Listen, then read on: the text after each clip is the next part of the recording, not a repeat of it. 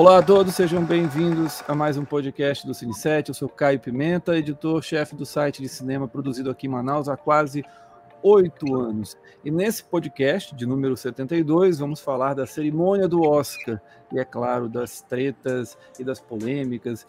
Eu não, assim, o Oscar 2022 dividiu muitas as opiniões, não apenas em relação ao ao fato Will Smith Chris Rock, mas também em relação aos vencedores, às apresentadoras, algumas decisões da cerimônia. E tudo isso vai ser debatido nesse podcast. Para é, conversar junto comigo aqui nesse debate, eu tenho recebo o André Maués, que já colaborou aqui no Cine7 do, durante um tempo, escreveu muitas críticas e também é, formou já grupos cinéfilos aqui em Manaus, na cidade. E eu queria dar boas-vindas, André, seja bem-vindo. E me fala uma coisa, é, sua avaliação do Oscar, nota do Oscar, se você pudesse dar. Caramba, Bom, boa noite para todos, ou bom dia, né? Dependendo do horário que a gente estiver escutando, vendo. Mas, putz, minha nota para o Oscar, sei lá, acho que um 6 no máximo. Assim. Mal passou na média. Perfeito. A gente vai, durante o podcast, conversando um pouquinho com os meninos, eles vão falando mais, aí eu vou perguntando dos projetos deles também, tá bom? É, Lais, Lais Minelli, seja bem-vinda, Lais como é que você está? Ela que tem o blog Agridoce, já esteve aqui com a gente algumas vezes, a última foi do Homem-Aranha. É, seja bem-vinda, Lais, e sua nota para o Oscar também. Para já o, o, público já sentiu o clima, quem está escutando a gente já sentiu o clima de como é que será as avaliações desse podcast.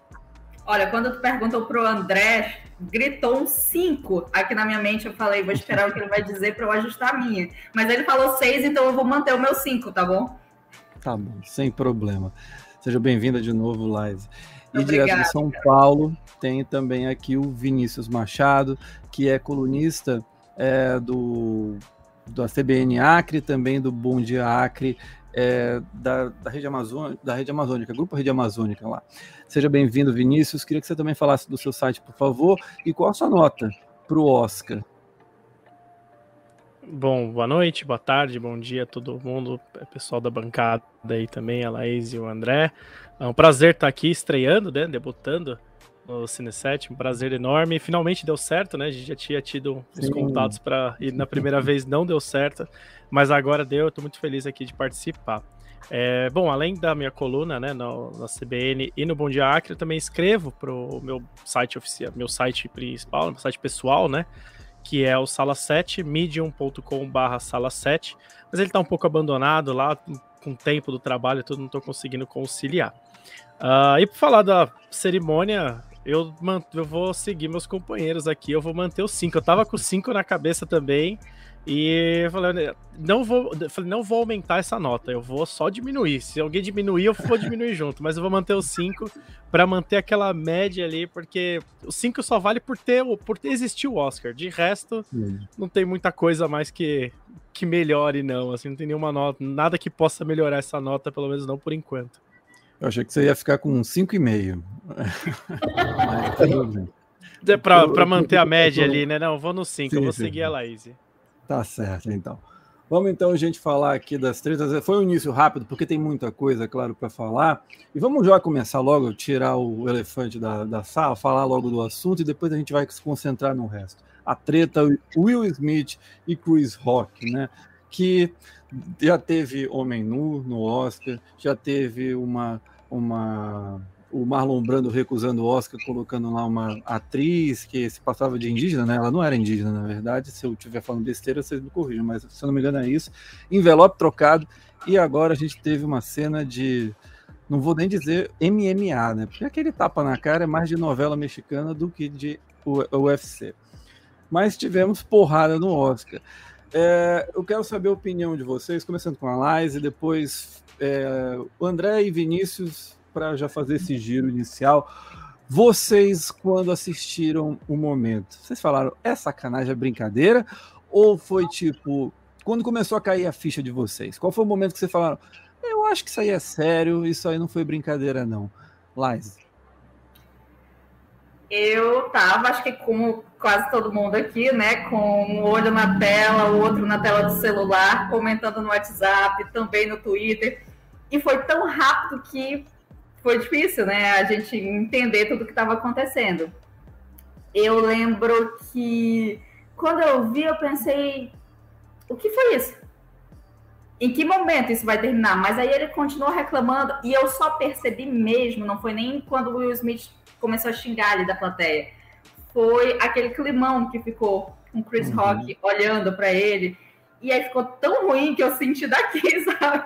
Aí eu olhei, foram aqueles segundos que me fez entender que alguma coisa tinha dado errado ali. E aí no Twitter começou a subir muito rápido, todo mundo tentando entender. E aí eu estava assistindo pelo, pela Globoplay, a Maria Beltrão começou ali a perguntar, e aí eu percebi, é, rolou uma treta ali. Mas até então podia ser desfeito como uma brincadeira, né? Mas não foi o que aconteceu. Eu também fiquei em choque, porque na verdade eu não. Eu, eu vi do Twitter pela primeira vez, né? Eu não tava assistindo ali ao vivo aquela hora. E eu vi no Twitter e tal, eu falei, não, não acredito que eu perdi o melhor momento da noite, né? Tudo, tudo não tinha nada acontecendo. Eu falei, ah, tudo bem, do nada acontece isso. Eu vi pelo Twitter, depois eu comecei a ver repercussão. Depois eu voltei ali, né? Foi, foi meio bizarro, assim, né? Porque não, não, não, Primeiro você acha realmente que é tudo encenado, né? O primeiro passo. É, depois você acaba vendo que realmente não era, que era uma torta de climão ali. A, a própria reação da Jeda quando ele faz a piada muda completamente quando chega no nome dela ali, né? A, a piada feita. Depois corta pro Chris Rock e depois você meio que não sabe se se houve uma conversa, uma interação entre o Will ali e a Jeda para ver o que, que, qual foi a repercussão entre eles ali, a interação entre eles, e logo em seguida tem o tap. Então, para mim foi muito é... Ah, foi bem climão, cara. Foi constrangedor até você ver a situação. É... E aí depois, acho que se alongou até a discussão, né? A própria discussão sobre isso no, inter... na internet, as pessoas fazendo textos ah, sem coligando algumas coisas, LinkedIn, entre outras coisas, fazendo umas discussões assim, tentando levar para outros lados. Eu acho que essa geração, por um lado, eu acho que garantiu alguns 10 anos de Oscar aí pro de cerimônia, pelo menos, né? Porque eu acho que o Oscar ele vive nesses últimos tempos disso, né? De algumas algumas cerimônias que trazem uma, uma, uma coisa diferente, que foi o erro da última vez foi o papel, o papel envelope errado, né? Envelope trocado. E isso acho que vai garantindo, né? O Oscar garantiu o maior pico de audiência. nunca vi tanta gente falar sobre o Oscar como nessa semana, assim, pessoas do meu trabalho, pessoas do meu círculo ali que não acompanham o cinema, não, assist, não acompanham nada, e de repente estão falando sobre, nossa, você viu o que aconteceu no Oscar? E aí você fala, sim, sim, eu falo, ah, e aí a pessoa fala, não, e o filme que ganhou, é legal? Tipo, o filme que... né? Totalmente em segundo plano. Você assistiu, mas e o filme? O filme é legal que ganhou? Porque eu não vi. O filme do Will Smith é legal? Ele ganhou, sabe? Então eu acho que e o que, que, você ah. falou quando foi o perguntaram do Will Smith? Agora que eu fiquei na dúvida, curioso. Eu falei que o personagem do Will Smith é um personagem extremamente questionável, cara. A história do King Richard, né? Uh, do como King Richard, para mim, uh, a única coisa que ele aprendeu foi dar uma raquetada, né? Isso, pelo menos, acho que foi a coisa que ele, que ele aprendeu foi força no punho ali no, no filme. E aí, quando perguntaram do Will Smith, eu falei, pô, que doideira, né? Sei lá o que, que aconteceu ali. Mas é isso, acho que essa. Pro Oscar foi muito bom, eu acho que em algum ponto, porque garantiu realmente um, talvez uma audiência muito boa. Pro Chris Rock, cara, foi muito bom, porque o cara lotou os shows dele agora. Eu tava vendo uma notícia que ele esgotou os ingressos dos shows dele. E pro Smith, não sei ainda como que isso vai, vai acarretar para ele aí, porque eu acho que tem muita coisa ainda para se desenrolar. É, eu só perguntei do negócio do King Richard porque eu ia falar bem mal do filme, mas ainda bem que você foi mais simpático do que eu. André. Não, mas eu, eu tenho vou... muito mal para falar sobre ele. Ah, tá. tenho coisas piores para falar. Acho que talvez todos nós vamos concordar também sobre isso. E você, pois. quando é que você. Como é que foi a reação e quando é que você percebeu que o negócio não era bem assim? Eu estava vendo ao vivo, realmente. Então, eu, eu coloquei na TNT, então não estava nem com, com, comentários né, do, do Globoplay, nem nada. Então, realmente, foi, foi um susto. Também pensei que era, que era realmente uma sketch, que, que era realmente parte do roteiro ali, Só quando ele começou a xingar e quando ele xingou pela segunda vez, principalmente, é que você vê que alguma coisa está errada. E é engraçado que todo mundo, você percebe que todo mundo lá no auditório, lá no, no, no, no Kodak Theater, também foi a mesma coisa. Porque quando ele dá o tapa, todo mundo ri. Né? Ele está voltando, você vê que o pessoal está ali. Mas quando ele senta e começa a xingar, é que você vê que, opa, não, alguma coisa aí não está certa. E olha que eu não tenho nem Twitter, mas eu fui atrás do Twitter, entrei no Twitter para poder ver o que estavam comentando, porque, assim, tirou totalmente o foco né, da, da do, do, restante da, da, apresentação. Acho que isso talvez tenha sido mais triste, né? É, o, o, cara que ganhou o documentário lá, que, que foi que o principal estava lá para isso, né? A gente mal fala, mas ele estava lá para apresentar o melhor documentário. Putz, você mal lembra quem ganhou, você não lembra o que o cara falou na hora, porque a mente do pessoal tava, tava em outra coisa, sabe? Então, acho que é, é interessante isso que o Vinícius falou, que realmente trouxe engajamento para o Oscar. Eu acho que trouxe, mas eu, eu fico pensando até que ponto isso é um engajamento positivo, né? É muito daquilo, falem mal, mas falem de mim, e realmente estão falando, mas é o tipo de situação que você cada vez mais você vai tornando a cerimônia quase uma chacota, assim, sabe? Então já não bastam o, os índices de audiência serem baixos, que já seriam de qualquer forma, mas para agora, além da baixa audiência, você vai vendo uma baixa relevância mesmo, sabe? Até mesmo para a comunidade cinéfila que deveria é, celebrar esse momento, sabe? Então a, a, troca dos envelopes já foi uma coisa, putz, vexatória, sabe? Que aconteceu. A gente ri na hora, foi histórico também, mas é, foi uma vergonha alheia quando você para para pensar naquilo dali. E esse de hoje, de hoje, né? O, o, último agora de domingo, acho que consegue ser até pior, porque realmente foi uma coisa assim, uma agressão física ao vivo para milhões de pessoas verem.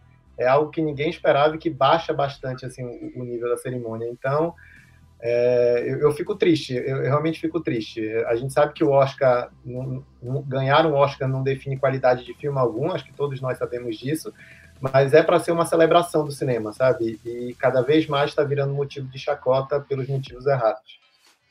É, você falou da, da, questão do palavrão, é porque falar, né, é, é, assim, o palavrão que ele falou, fucking, né, fucking duas vezes, isso na televisão americana, que estava sendo exibido ao vivo na ABC, é um, é um crime. Você, faça, você pode fazer qualquer coisa, mas não fale pala esses palavrão, esse palavrão. Então, e aí, tanto aqui nos Estados Unidos, o áudio ficou cortado por 20 segundos, justamente neste período que ele está ali falando, xingando.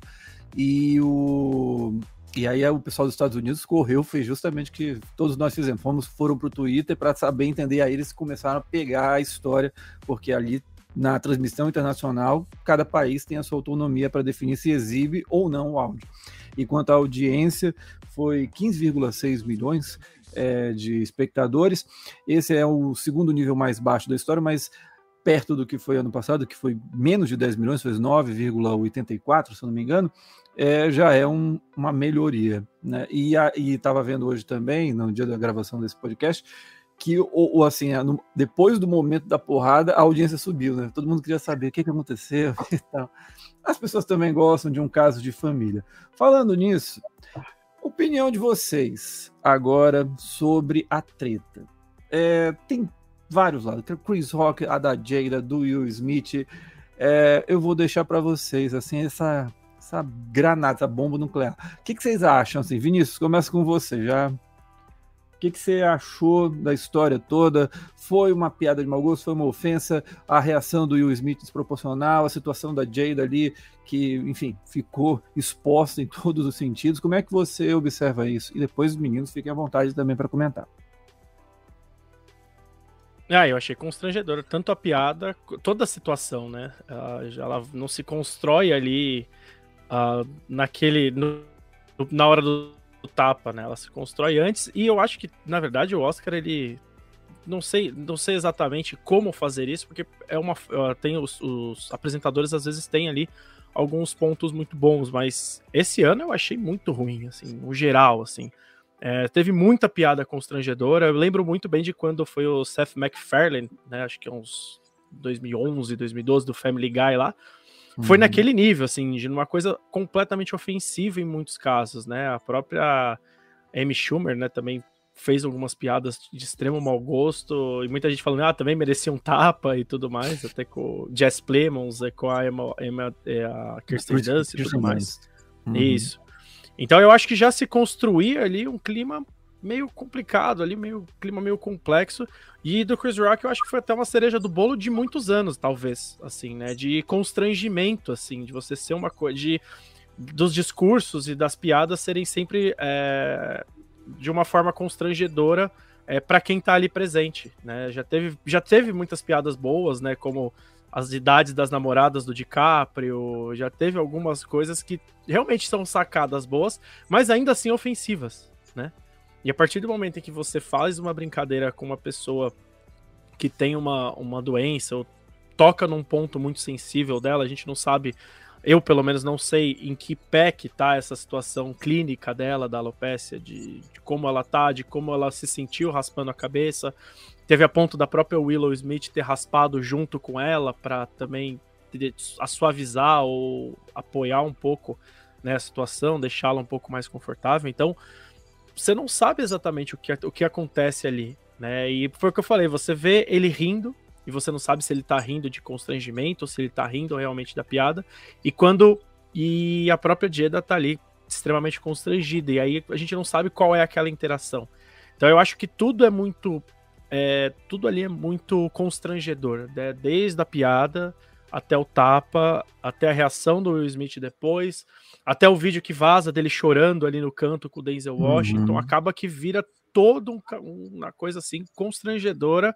Eu achei muito triste, foi o que o André falou, acaba sendo triste, porque as pessoas se voltam pro Oscar por uma maneira, por, de um, por um motivo que não cabe no Oscar, né, cara? É a mesma coisa que é a mesma coisa que, por exemplo, quando acontece de invasões em campo de futebol, vamos por assim, né? Um exemplo bem grotesco, em que antes era, era o que atraía, né? As, as câmeras pegavam e tudo mais, e aí depois de um tempo as organizações passaram a não filmar essas pessoas, justamente uhum. para não dar esse palco, né? Então eu acho que acaba sendo uma coisa totalmente prejudicial para a cerimônia. Pode ser, como eu falei, que garanta alguns anos de premiação ali, mas de cerimônia, tra transmissão e etc. Mas eu acho que é, é, muito triste mesmo toda a situação. Não, não acho acho condenável tudo, assim, desde as piadas, e eu acho que eles precisam realmente rever é, essa forma de levar a cerimônia em como. Uh, do, a forma humorada eu acho que vale a pena, mas se tem algumas piadas, acho que hoje não cabem mais e direcionar elas de alguma forma também não, não encaixa mais, principalmente no tempo que a gente vive. É, concordo com tudo que o Vinícius falou. Uh, realmente é, foi lamentável dos dois lados, né? É, e acho que e acho que isso precisa ficar claro, assim. Eu acho que tem uma coisa que, que é interessante na, nas discussões que surgiram é que parece que o pessoal, infelizmente, acaba escolhendo um dos lados e aí ameniza a gravidade do outro, sabe? Porque você, se é para ficar de um lado, tem que ficar 100% do lado e diminuir o outro. E não é assim. Eu acho que acho que até foi uma, um texto que tu mesmo escreveste, cara, no, no Cine 7, né? Então sobre a situação eu acho que é um dos poucos que deixou bem claro o quanto os dois lados estão errados e por que, que os dois lados estão errados. Então, acho que é, é isso que precisa sair dessa situação, sabe? O quanto que a, a reação foi é, desproporcional e realmente não era para ter sido daquele jeito, da mesma forma que o que causou a reação também não era para ter chegado naquele ponto e a gente precisa discutir isso. Então, foi, foi, foi realmente lamentável, é, de todos os lados. E eu acho, agora eu acho interessante também, eu tenho lido muitos comentários é, em, alguns, em alguns sites americanos e também alguns comentários na, na internet do Brasil. E é, é, engraçado como as percepções são diferentes, né? E aí você já vai para todo um contexto de, de, de, enfim, de como é que é construído os debates em cada um dos lugares, sabe? É, eu, pelo menos, eu não sei se vocês tiveram essa percepção, mas a, a, minha percepção é que aqui no Brasil o pessoal ficou muito mais do lado do Will Smith, é, achando que foi justificável o que ele fez, e, e aí fazendo toda uma análise de, enfim, né, da, da, da, da, piada ofensiva, enquanto você, nos Estados Unidos, você vê que o pessoal está muito contra o Will Smith, né, então realmente dizendo que foi totalmente descabido, e, e nem chegam a tocar tanto nos pontos de, de, de, racismo que, que se fala muito aqui no Brasil, né, então eu achei também interessante essa, essas narrativas, como elas se construíram de formas diferentes em cada um dos países. Mas, enfim, foi, foi realmente um episódio lamentável. Não sei se vão ter consequências. É, lá nos Estados, e lá nos Estados Unidos, como realmente a repercussão foi bem negativa, já se fala em a academia abrir uma investigação, né? Investigar não sei o quê, porque está tudo filmado todo mundo viu o que aconteceu. Então eles vão investigar, não sei, né? É, só sou para colocar o Will Smith no psicólogo, chamar o Chris Rock também para poder falar a mesma coisa, mas não tem muito o que investigar, né? O que eles têm que decidir é, é qual vai ser as consequências que vão ser feitas. Há quem diga que se tira o Oscar do, do Will Smith, acho muito difícil isso acontecer. Tem pessoas, até hoje não tiraram o Oscar do Harvey Weinstein, por exemplo, então acho meio difícil tirarem o Oscar do Will Smith. Meio do é Polanski, é... né? Tem um monte ali, né? É, não, e do Polanski, exatamente. Para citar só o mais recente. Então, acho difícil chegarem nisso, mas não sei. Vão tirar, vão excluir ele como membro da academia, vão tirar uh, o, poder dele de voto, não vão chamá-lo na cerimônia do ano que vem. Então, acho que pelo menos essas coisas talvez a gente, a gente veja aí. E eu acho que é importante ter alguma consequência. Foi legal o pedido de desculpas dele, eu achei que foi sincero, eu acho que também é, enfim, a gente tem que dar a oportunidade para as pessoas pedirem desculpa, é, mas mesmo assim tem que ter algum tipo de, de consequência. O Will Smith fez isso para me quebrar, porque eu no vídeo, eu gravo uma série de vídeos, né, de todos os vencedores, e, e, e aí eu, na hora do, do Oscar, né, eu assim que divulga, assim que divulga o resultado, eu já boto no YouTube e subo. E eu falei no vídeo que ele fez uma campanha perfeita, ele se comportou, ele foi, fez tudo bonitinho, né? Aí o filho do Maego vai lá e me dá um tapa no outro. É, é para me quebrar. Mas é o seguinte, Lais, é, eu queria saber de você, e aí eu também deixo aberto, porque o Vinícius tocou num ponto que eu ia falar quando a gente citasse das apresentadoras, mas eu acho importante já tocar aqui, que é esse humor, né? Que ficou muito. O, o Rick Gervais no no Globo de Ouro faz muito isso e já causou constrangimentos. É, agora teve a, o caso da Amy Schumer é, com a Kirsten Dunst, enfim, e algumas piadas que a, a, eu acho que, por exemplo, a piada que eu mais me, me, eu fiquei chateado, assim, que eu não gosto, assim, sinceramente, não foi nem a da Dance, porque a da Dance me passa, me passa a impressão de que é combinado ali, só não se sabe exatamente o que vai falar, mas a impressão que me passa é combinado. Mas o que mais me incomodou é elas falarem que um filme é ruim logo no começo da cerimônia, elas falam de Ataque dos Cães. Ah, esse filme é muito chato. Eu fui, parei o filme, ainda não acabei, eu fui fazer tanta coisa. Eu acho que você, o legal seria brincar sobre o filme, de temáticas do filme, em vez de dizer que o filme é ruim. E, e é porque isso acaba, de, de certa maneira, até consolidando um pouco uma. É, é, tem o Hollywood Reporter que antes de fazer aquelas. Fala aí quem você votou e dá os seus comentários. E os caras começam a detonar. Eu acho que eles poderiam pegar até isso e mostrar: olha, gente, pô, tem grandes filmes aqui, vocês, os caras estão falando essas besteiras e tal, jogar com isso. Mas não, eles vão no campo comum. Ah, ninguém gosta desse filme, filme japonês, três horas, ficar lá assistindo, vou dormir, fazer outras coisas. Isso me incomoda mais do que. É, assim, alguma outra coisa, mas eu queria saber de vocês isso, começando com a Liza, e depois fica aberto para vocês, Vinícius, André. Esse tipo de humor, como é que daria para o Oscar é, mexer, é, é, repensar o que, que vocês, por exemplo, qual é, cerimônia vocês falam, poxa, isso aqui foi tão legal que aconteceu, podia voltar. Eu tenho meu favorito, já deixo aqui claro que é o Hugh Jackman. Acho que o Hugh Jackman fez uma apresentação, acho que em 2009, foi maravilhosa. Ele podia ter voltado. Mas enfim, queria saber de vocês, esse humor, como é que dá para melhorar se esse humor ele acaba levando a um ponto que permite que algo desse tipo aconteça, como é que fica para vocês, para você e para os meninos depois também?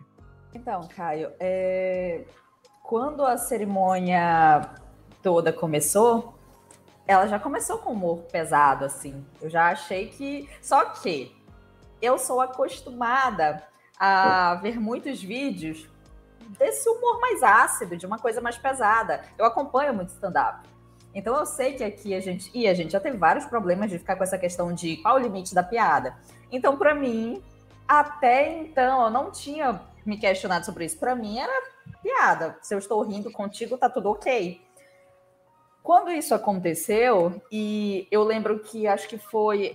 É, eu não lembro se foi na piada de não olhe para cima, que eu fiquei irritada mas eu lembro que claramente eu não gostei da, da citação ao CDzinho que elas mostram lá falando de último duelo, que eu gostei bastante, uhum. que eu achei desrespeitoso com os atores, com o, o filme, né? Scott. O filme incrível. Quer dizer, não tão incrível, mas é muito bom. é... e eu achei que ele foi subestimado. E desde de, do, de um ano passado, eu fico pensando por que, que aquele filme não teve é, a visibilidade que merecia de um tema tão bom quanto aquele? E aí elas pegam e colocam ali no CDzinho e vão fazer aquela brincadeira, e depois fazem aquela brincadeira de não olhe para cima, dizendo que talvez a academia precisasse olhar para ler um pouco as reviews, que senão aquele filme nem teria sido indicado. E aí elas fazem ainda essa de ataque de cães. E, isso não, e aquilo não foi engraçado, para mim foi desrespeitoso. E eu prefiro para que esse tipo de cerimônia, que é algo aberto, que é algo eu vou colocar aqui a expressão para família, tem que ser mais engraçado do que pesado, tem que ser mais engraçado do que agressivo, tem que ser mais engraçado do que constrangedor. O humor é mais realmente para que eu possa rir contigo do que para que eu simplesmente possa rir de ti, porque eu, muitas vezes eu posso estar, no caso da, da Jaida lá, posso estar te diminuindo, posso estar te, te constrangendo, posso estar mexendo em alguma coisa que eu nem sabia que estava acontecendo ali, que estava doendo na pessoa. E para mim isso me incomodou bastante. Então eu achei que perderam a mão ali. Eu não sei se as sketches foram testadas antes entre elas.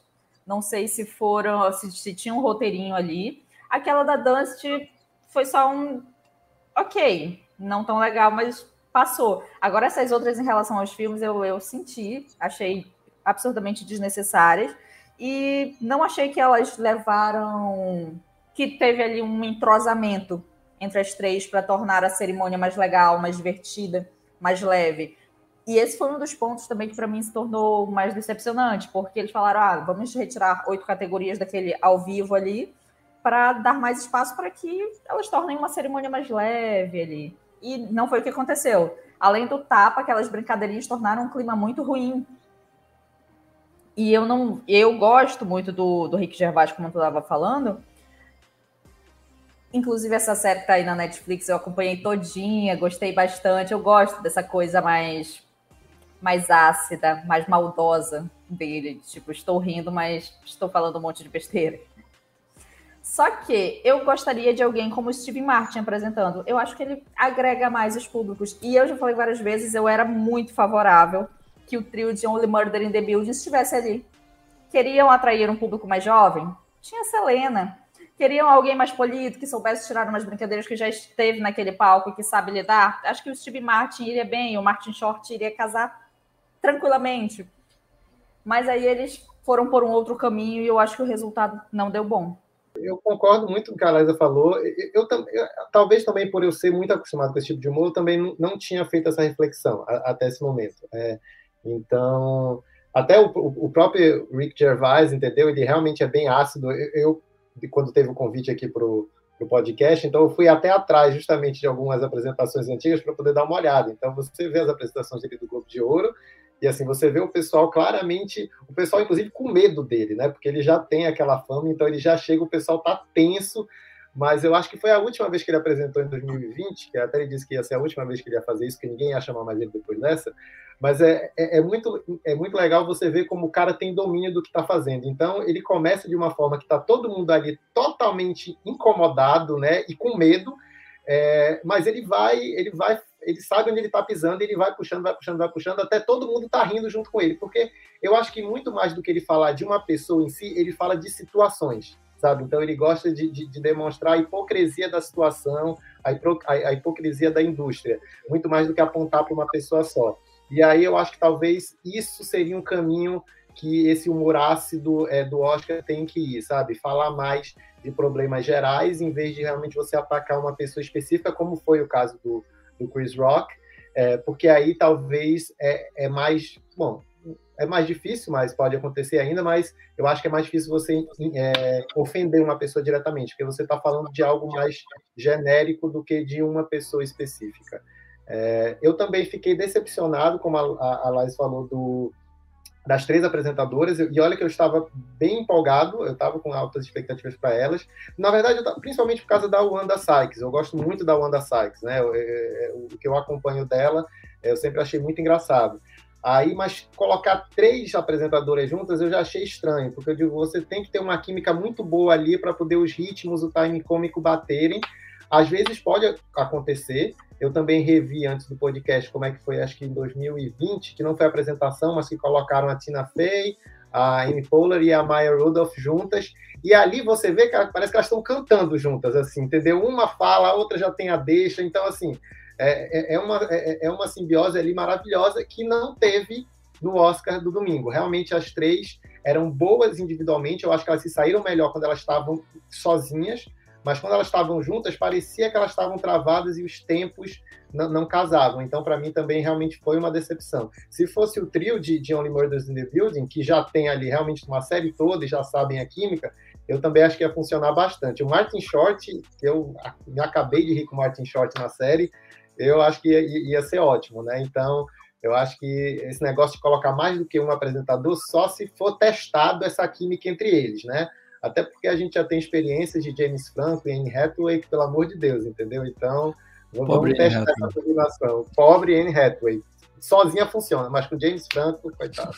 Bem, vamos então fazer o seguinte, só para acabar esse assunto, vocês acreditam que vai terminar tudo em pizza ou vai, vai ter alguma punição aí? O Will Smith vai ser suspenso, ano que vem ele não vai apresentar melhor atriz?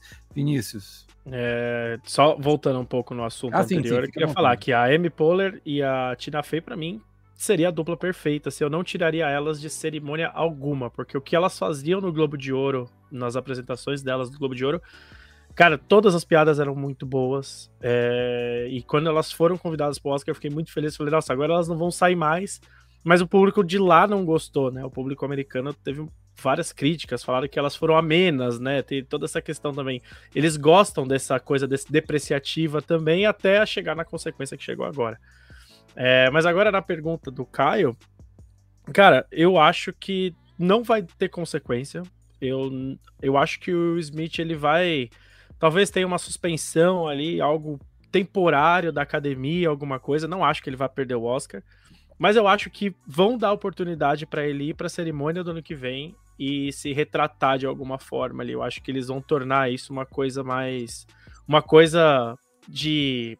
Uma redenção, mas uma forma dele também se redimir com o público. Uh, o Smith é um ator muito grande, né? Principalmente agora que tem um Oscar, né? Ele é um cara que todo mundo gosta muito dele. E então eu acho que eu acho que as pessoas eles acho, acho que vão dar essa oportunidade para ele é, se redimir, fazer dar a volta ali por cima. É, realmente, eu não sei o que vai acontecer com ele, mas eu acho que não vai dar em nada não. Em consequências assim, eu acho que não vai dar não. Para vocês, André, Lais, vai acabar em pizza mesmo? Acho que a pergunta é: e o Chris Rock? Vamos chamar ele de novo? É, Isso também é uma boa pergunta. Tem gente que, como eu disse, lá nos Estados Unidos o pessoal está contra o Will Smith. Então já tem petição para o Chris Rock ser o apresentador do ano que vem. Já pensou a confusão que ia ser? Então. E eu não eu duvido não... eles colocarem Chris Rock e o Will Smith juntos para fazer a apresentação, cara. Eu, assim, eu tenho eu tenho, eu tenho, assim, não posso dar 100% de certeza, mas eu, uns 60% de de convicção que isso pode acontecer para mim, os caras entrarem abraçados e falar, ah, no é passado, não sei o quê. Cara, eu acho que isso pode, tem tudo assim, tudo se desenha que possa acontecer isso. Os dois pediram desculpas. É, tá bom que isso ainda tá repercutindo. Acabei de ver um, um, uma imagem da Zoe Kravitz, postou uma imagem com o vestido dela, falando agora, ela postou no Instagram, falou assim: esse foi o meu vestido para uma festa onde as pessoas agridem as outras. Assim, um negócio falou, meu Deus, a Zoe Kravitz, ela realmente postou isso no Instagram. E então tá repercutindo ainda de alguma forma. Então vamos ver como que essa bola de neve vai se, vai se tornar também. Desculpa interromper a Laís, mas, Não, mas eu tô bem curioso. Não, é, eu só ia complementar, dizer que realmente eu acredito que não vai dar em nada. Porque, inclusive, a entrevista de hoje pela manhã do Jim Carrey comentava hoje pela manhã, hoje no dia que a gente está gravando, né? é, do Jim Carrey, ele comentava disso, ele falava que achava de uma enorme hipocrisia as pessoas terem levantado para aplaudir logo depois de terem visto o que o Will Smith fez. Então, tipo, ninguém teve coragem para se impor ou para falar alguma coisa, nem naquele momento. E já estamos aí com dois dias, até agora nada também. E aí ele já soltou a carta dele, e é algo que a gente espera vai continuar dessa forma. O Chris Rock decidiu que também não prestaria nenhuma queixa contra o Will Smith, então a gente espera aí que isso suma com o tempo, mas o que é uma, uma tristeza, porque era uma grande noite para o Will Smith e a gente tem mais fotos da mão dele lá na cara do Chris Rock do que da mão dele ali na estatueta estampando um monte de jornal, revista e site. Então acho que é bem ruim para a carreira de um de um ator passar por isso, porque mesmo sendo um Oscar muito ruim, é um Oscar, é, é importante, é representativo. E aí a gente viu que o cara constrói toda uma carreira para finalmente conseguir toda aquela indicação e vai levando toda a premiação. E quando chega na noite do Oscar, ele ali naquele nível elevadíssimo de emoção, acaba acontecendo aquilo ali. Então achei bem triste. E também acho triste para o Chris Rock também, porque aquela é a profissão dele. Ele só precisava dar uns ajustes, não precisava ser daquele jeito. Ele vinha direcionando para a família Smith há muito tempo, então eu imagino que ele tenha pensado: bom, agora ao vivo vou afrontar novamente. E não rolou. Mas acho que para os dois ali entenderam que estavam errados e vão seguir sem maiores punições. Acho eu. Você falou do Jim Carrey, né? Que ele não. O Jim Carrey sabe que essa coisa de não levantar, fazer protesto, né? Ele não, não levantou, se eu não me engano, ele não levantou quando teve a homenagem ali a Kazan. Ele, se, ele ficou sentadinho, não. No máximo, se eu não me engano, ele bateu palmas. Eu não tenho certeza agora, mas no máximo ele bateu palmas. Não levantou, alguns levantaram, mas ele não. Bem, acho que deu, né? Chega de, desse papo, chega de pancadaria, vamos falar de cinema, porque teve também cinema, né? Teve é, eu já ia te perguntar, eu ia falar, bom, mas se a gente já falou disso, o que, que, mais tem para é, falar nessa noite? Né? Falar? É, temos para falar, calma, agora, agora, que vai começar a ficar divertido, que agora vai, vai vir as mágoas, os ranços, a raiva. Não, bom é que a gente está distante, ninguém vai se tapear aqui. Então vamos lá. Vamos começar com o melhor filme, Colda venceu, uma corrida em que iniciou com, olha, aquele filme fofinho, legal, que está indicado ao Oscar, que não faz mal a ninguém, está lá e todo mundo achou legal. É, Ataque dos Cães dominou, Belfast também teve um momento ali na temporada que chegou a ser pintado como favoritismo, só que deu das pessoas assistirem o filme e de descobrirem que não, não era para tanto. E ficou o Ataque dos Cães reinando até o SEG quando vence Coda e depois PGA, o WGA até chegar no Oscar. A minha pergunta para vocês é a, a, relação de vocês com Coda e como é que vocês encararam essa vitória.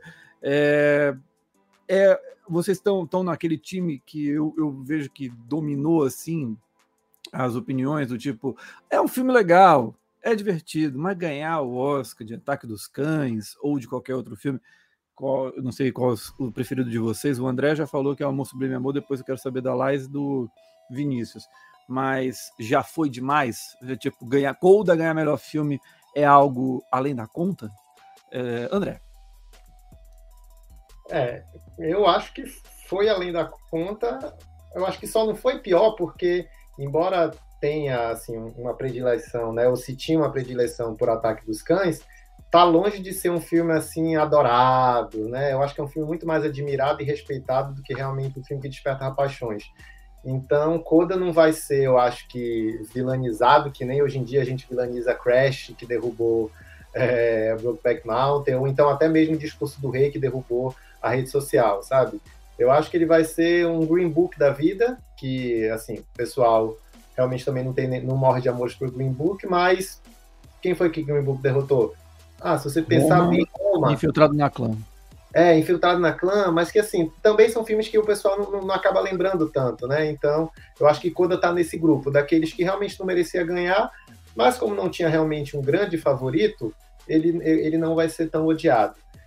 Eu já conhecia a, a história de Coda do, do, do, original francês, né, da família Bellier. Então, assim, eu gostei de Coda por ser, tentar ser um pouquinho diferente do original, mas talvez por eu já conhecer o original e gostar muito do original, eu não caí de tanto de amores assim por Coda, sabe? Eu gostei, mas não, não despertou essa paixão. Mas eu acho que principalmente para o pessoal que não é tanto cinéfilo, que, que realmente que, que assiste filmes de, de, forma mais esporádica, o pessoal acaba gostando muito de Coda. Então eu acho que é, ele, ele não vai ser assim, não vai ser odiado, sabe? Mas não merecia ganhar. Isso, isso definitivamente. Resumindo, não merecia ganhar. Vinícius, e você? Cara, eu adoro Coda. eu Olha, me... encontramos amei. Coda assim. eu amei.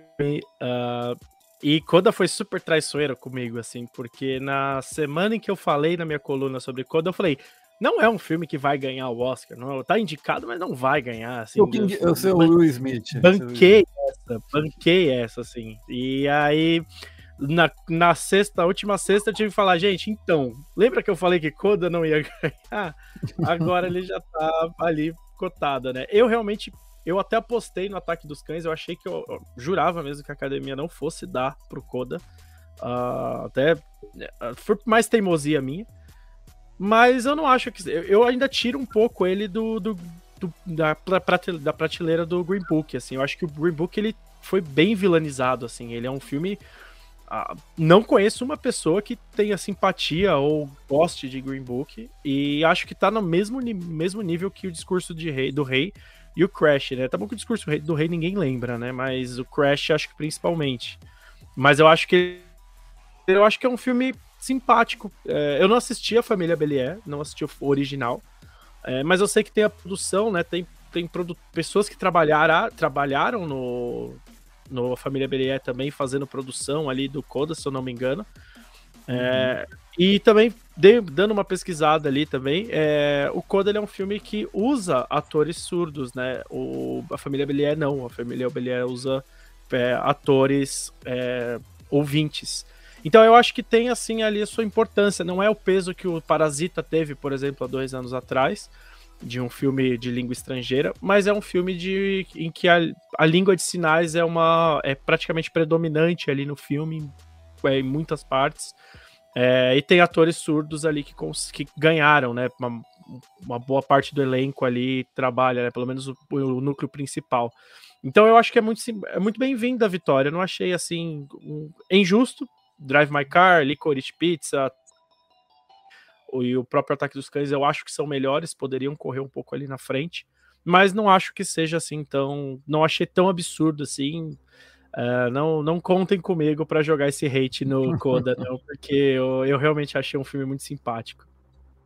E você, Lais, qual a sua relação com o filme? Gostou, não gostou? E, e o Oscar eu, também? Eu vou começar engatando aqui na frase do Vini, não contem comigo também não, é, foi uma coisa que eu até tava até cheguei a comentar no, no Agredoce, falei é, é algo que eu acho coda aceitável.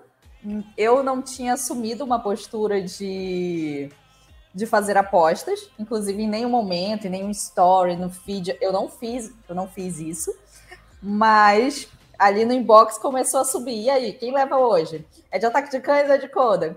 E aí eu tive que improvisar e falar que o meu preferido era Amor Sublime Amor, e continua sendo.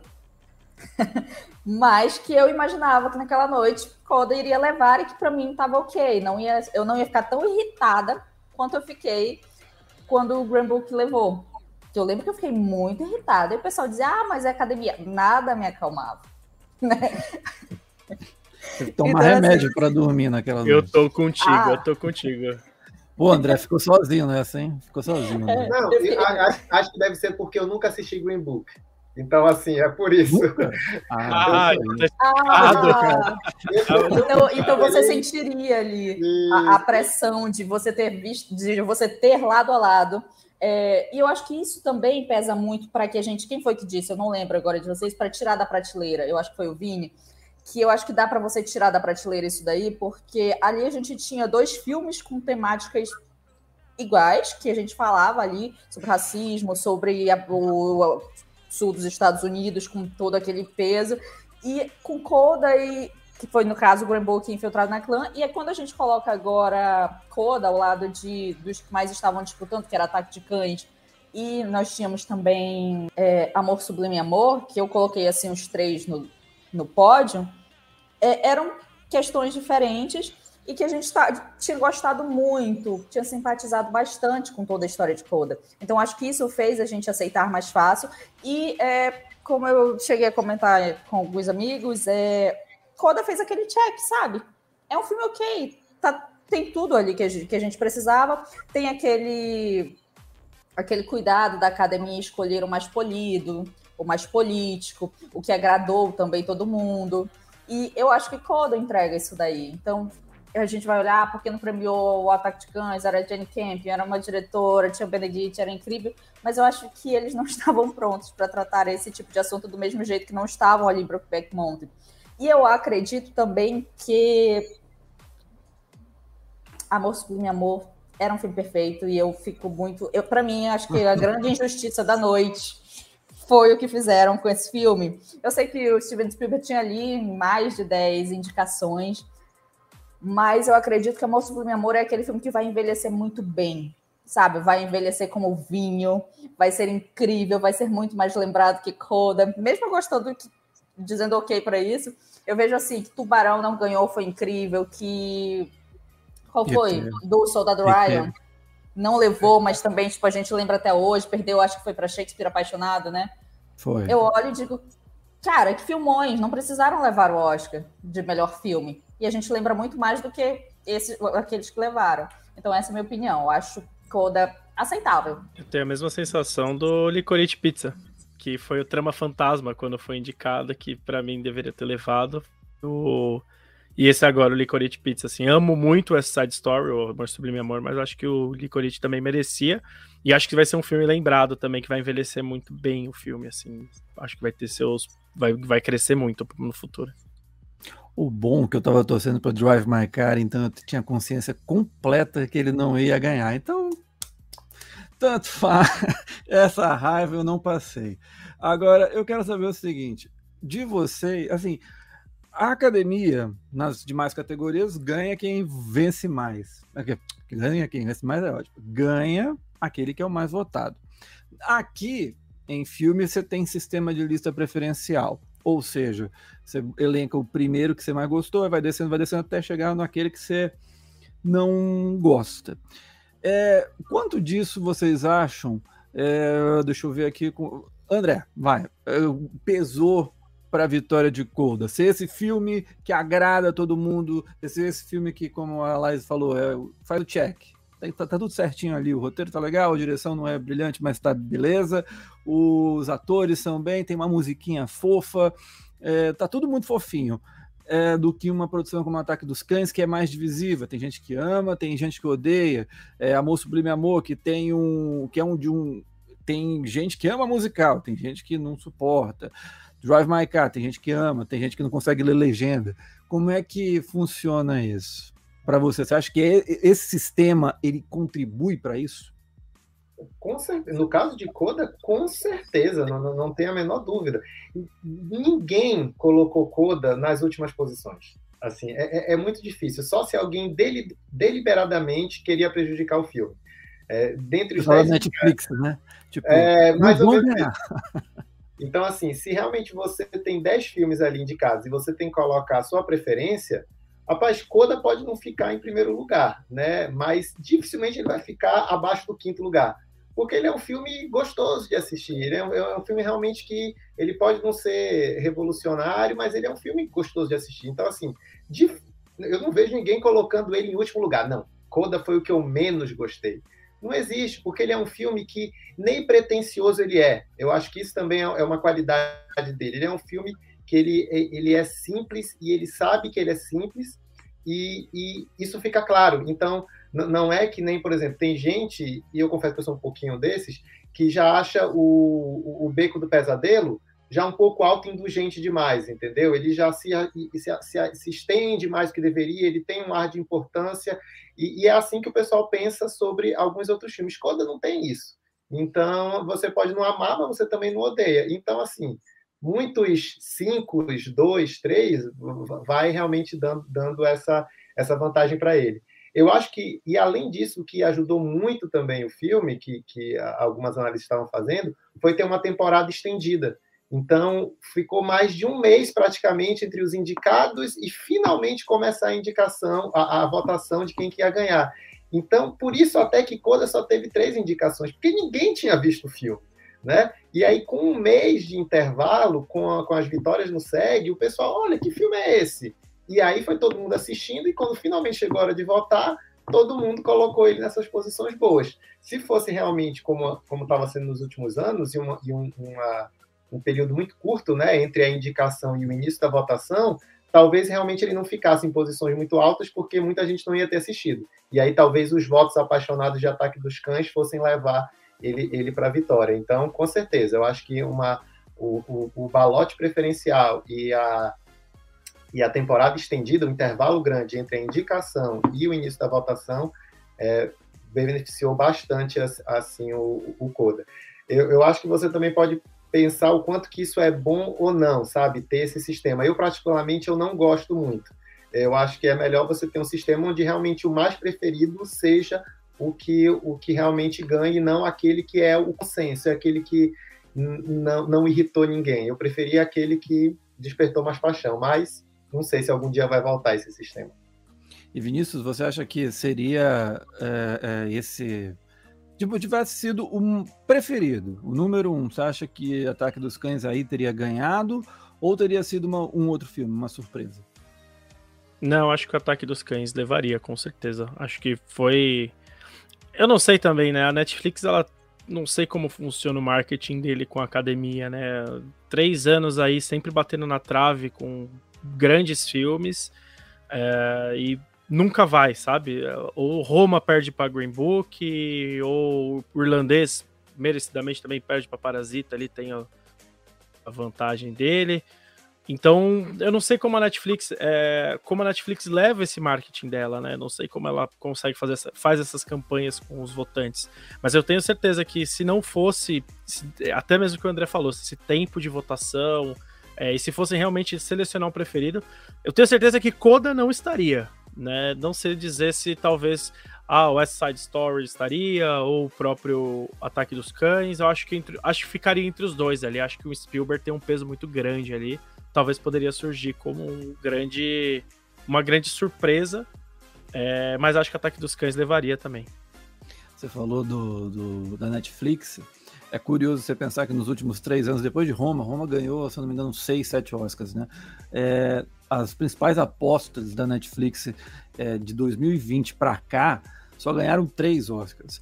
O, em dois, 2020, o irlandês ficou zerado. Em 2021, Mank ganhou dois, né? Direção de, de fotografia e design de produção. E agora só ganha, ganha só ganha, né? Ganhou direção, mas para o que se imaginava, 12 indicações, né? Sai até entra na lista dos maiores perdedores da história.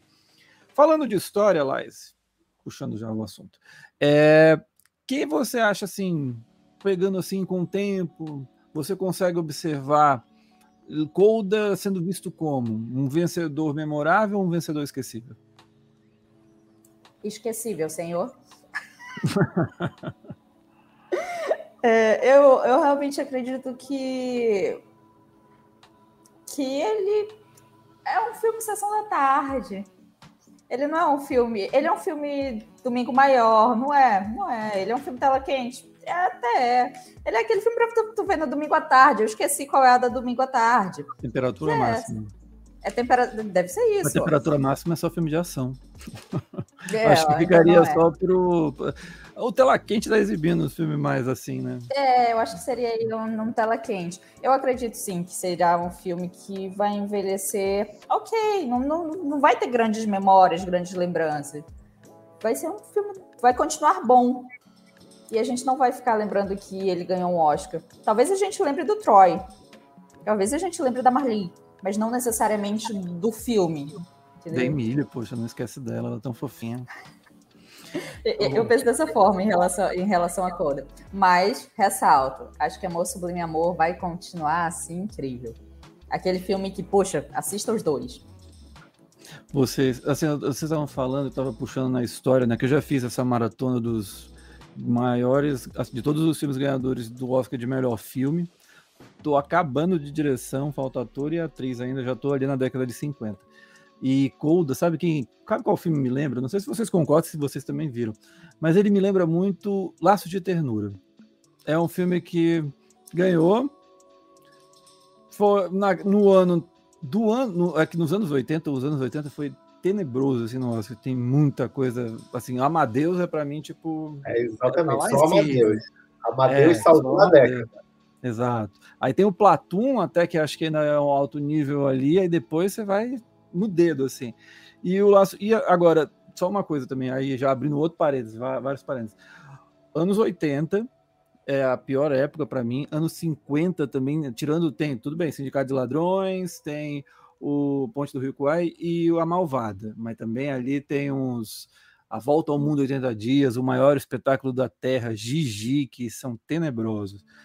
E, mas eu acho, eu não sei vocês, aí eu deixo até jogo, jogo para vocês aqui antes da gente continuar a lista de melhor do, dos ganhadores, mas de, a, a de 2010 para cá, também acho que essas, a lista tá bem fraca. Eu consigo achar assim um filme que tá lá no topo, que é o Parasita, outros dois que eu acho que estão muito bem posicionados, 12 anos de escravidão e Moonlight.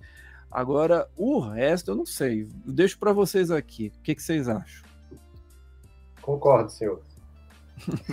eu também concordo. Eu acho que Parasita foi um ano incrível. E foi um ano que, como o Vini falou, ah, a gente teve ali irlandês com, com a Netflix, mas foi um ano muito pesado. Ali, se você for olhar, a gente teve 1917, a gente teve é, o irlandês, a gente teve Era Uma Vez em Hollywood, a gente teve, teve um monte de filme, Parasita saiu disparado. Então, acho que se eu for olhar assim rápido, esse. 12 anos de escravidão, eu acredito que tenha sido muito bom, mas eu não assisti, porque eu acho que eu ia chorar muito. Então, até hoje, eu passo esse filme, eu olho e digo, acho que não estou pronta. Mas eu imagino que realmente tenha sido um filme muito marcante. Se eu olhar rápido, sim, é, realmente é Parasita. Na minha cabeça, Mad Max ganhou nessa década, sabe? Então, assim, aí a gente teria uma baita de uma obra-prima para se juntar com Parasita, né? Meu Mas Deus, é George Miller, merecia! Primeiro que a gente abre a década com o discurso do rei, né? Que para mim é, acho que é de um dos piores ganhadores do Oscar assim da história. Eu acho horroroso aquele filme de um mau gosto. Nossa, eu, não, eu, não, eu, tenho, eu tenho uma raiva daquele filme assim que eu não, não sei explicar. Nossa. É, mas eu gosto de alguns, assim. Eu gosto muito da Forma da Água. Eu gosto muito, muito mesmo de Birdman. Acho um filmaço. É, Parasita acima o vencedor, não vencedor La La Land, né, que venceu e não venceu, Concordo junto com o Moonlight, ali seria dois bons vencedores ali, tava as duas boas mãos. Mas a gente tem também Spotlight, que é um filme que ninguém lembra, a não ser o estudante de jornalismo. É... A gente tem outros aqui que o Nomadland, que é um filme também que ninguém lembra. A gente tem uh, agora o Green Book, né, que eu já falei. Argo também, que é um filme que, que na época eu lembro que eu gostei muito e depois eu fui reassistir. Eu mas é um filme divertido. Eu, eu, eu é, até, sim. Eu gosto assim, mas. Mas não para um Oscar, né? É.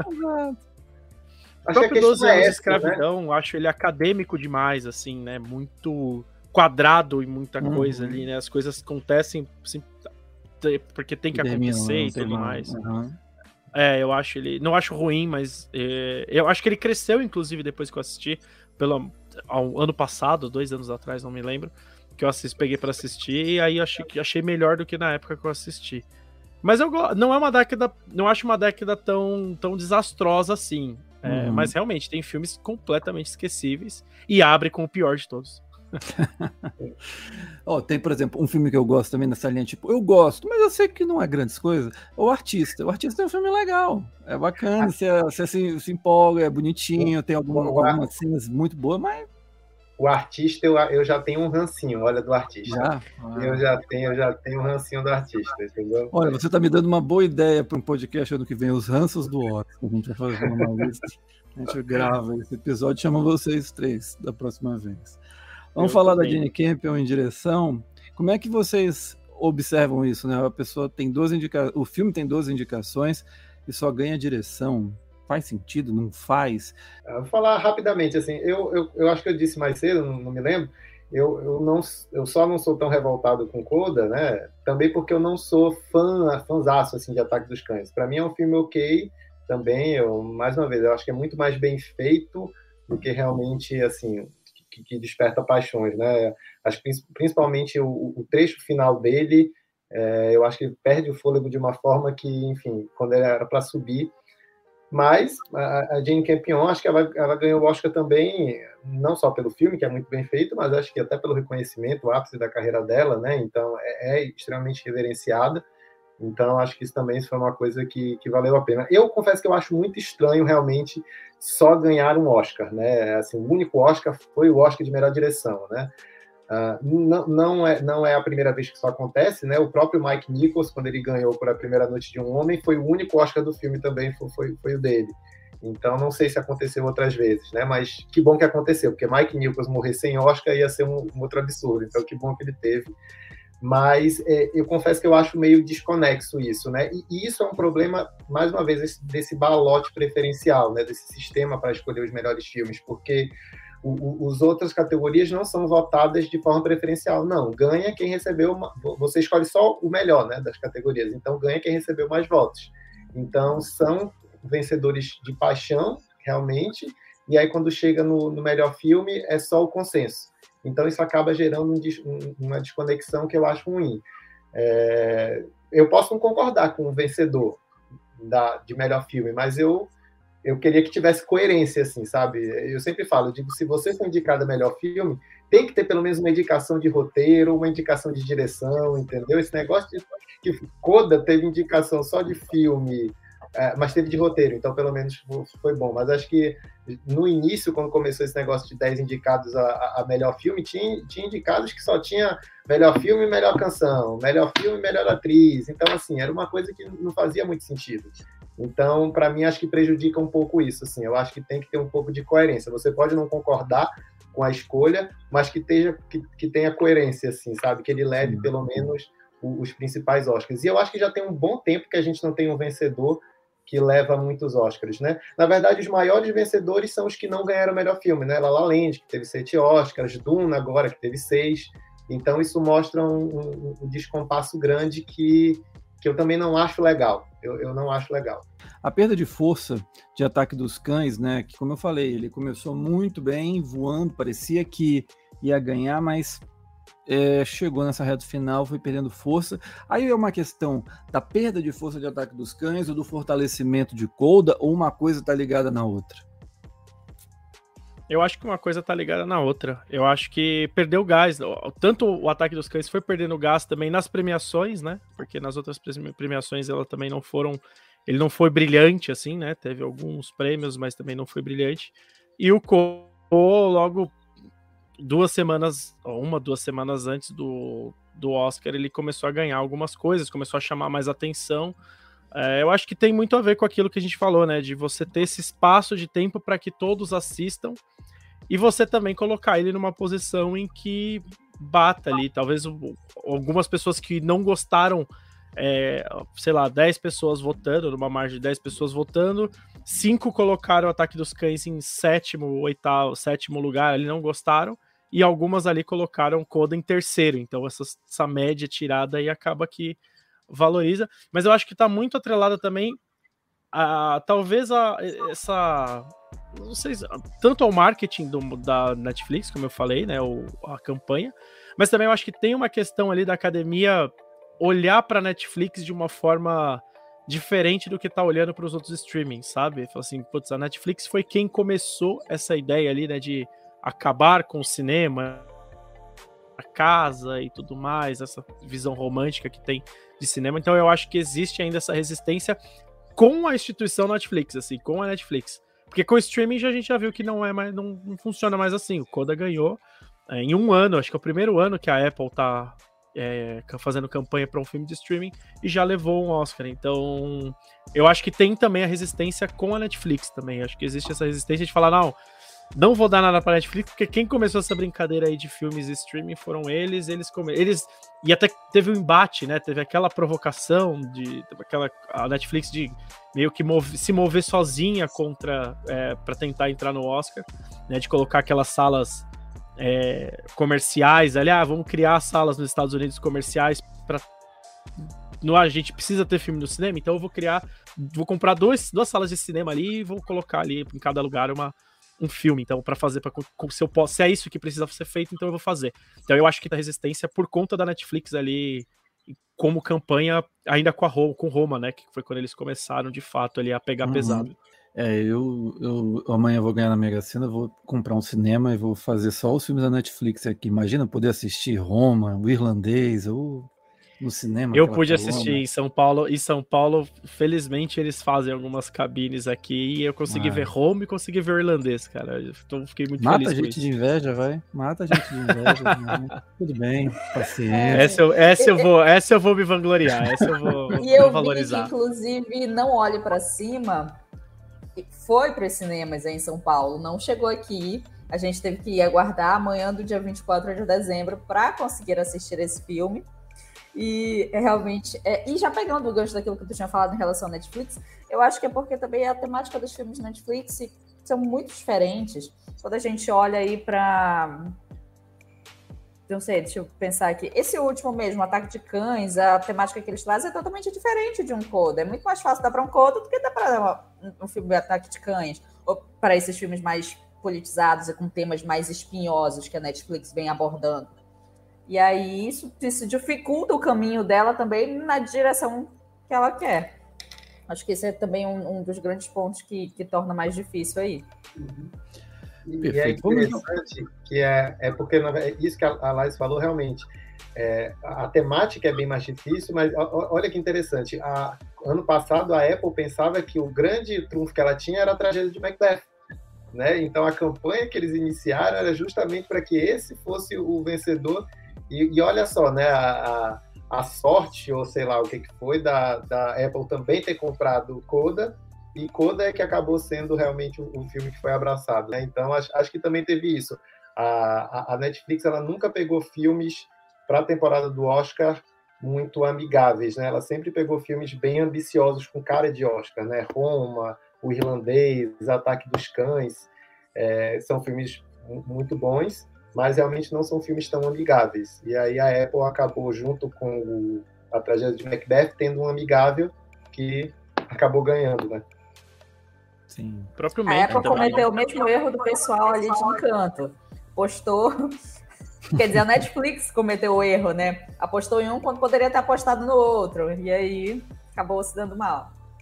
Você falou do Mank, acho que o Mank é o maior caso, né? De que, que é, é, acho que desses planos, né? Porque uma produção que fala de Hollywood, do David Fincher, preto e branco, era tudo o Gary Oldman, o protagonista, era aquele filme redondinho para ganhar o Oscar, né?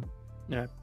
É criado em laboratório praticamente, né? Para você para ser o Oscar a do fórmula. filme. A, é a Mas a gente também perfeita. teve, ó. Agora a Filha Perdida que saiu Verdade. Sem nada. Verdade. E eu esperava alguma coisa ali. Na verdade, eu vinha torcendo para Olivia e foi mais um filme da Netflix que eles falaram assim: não.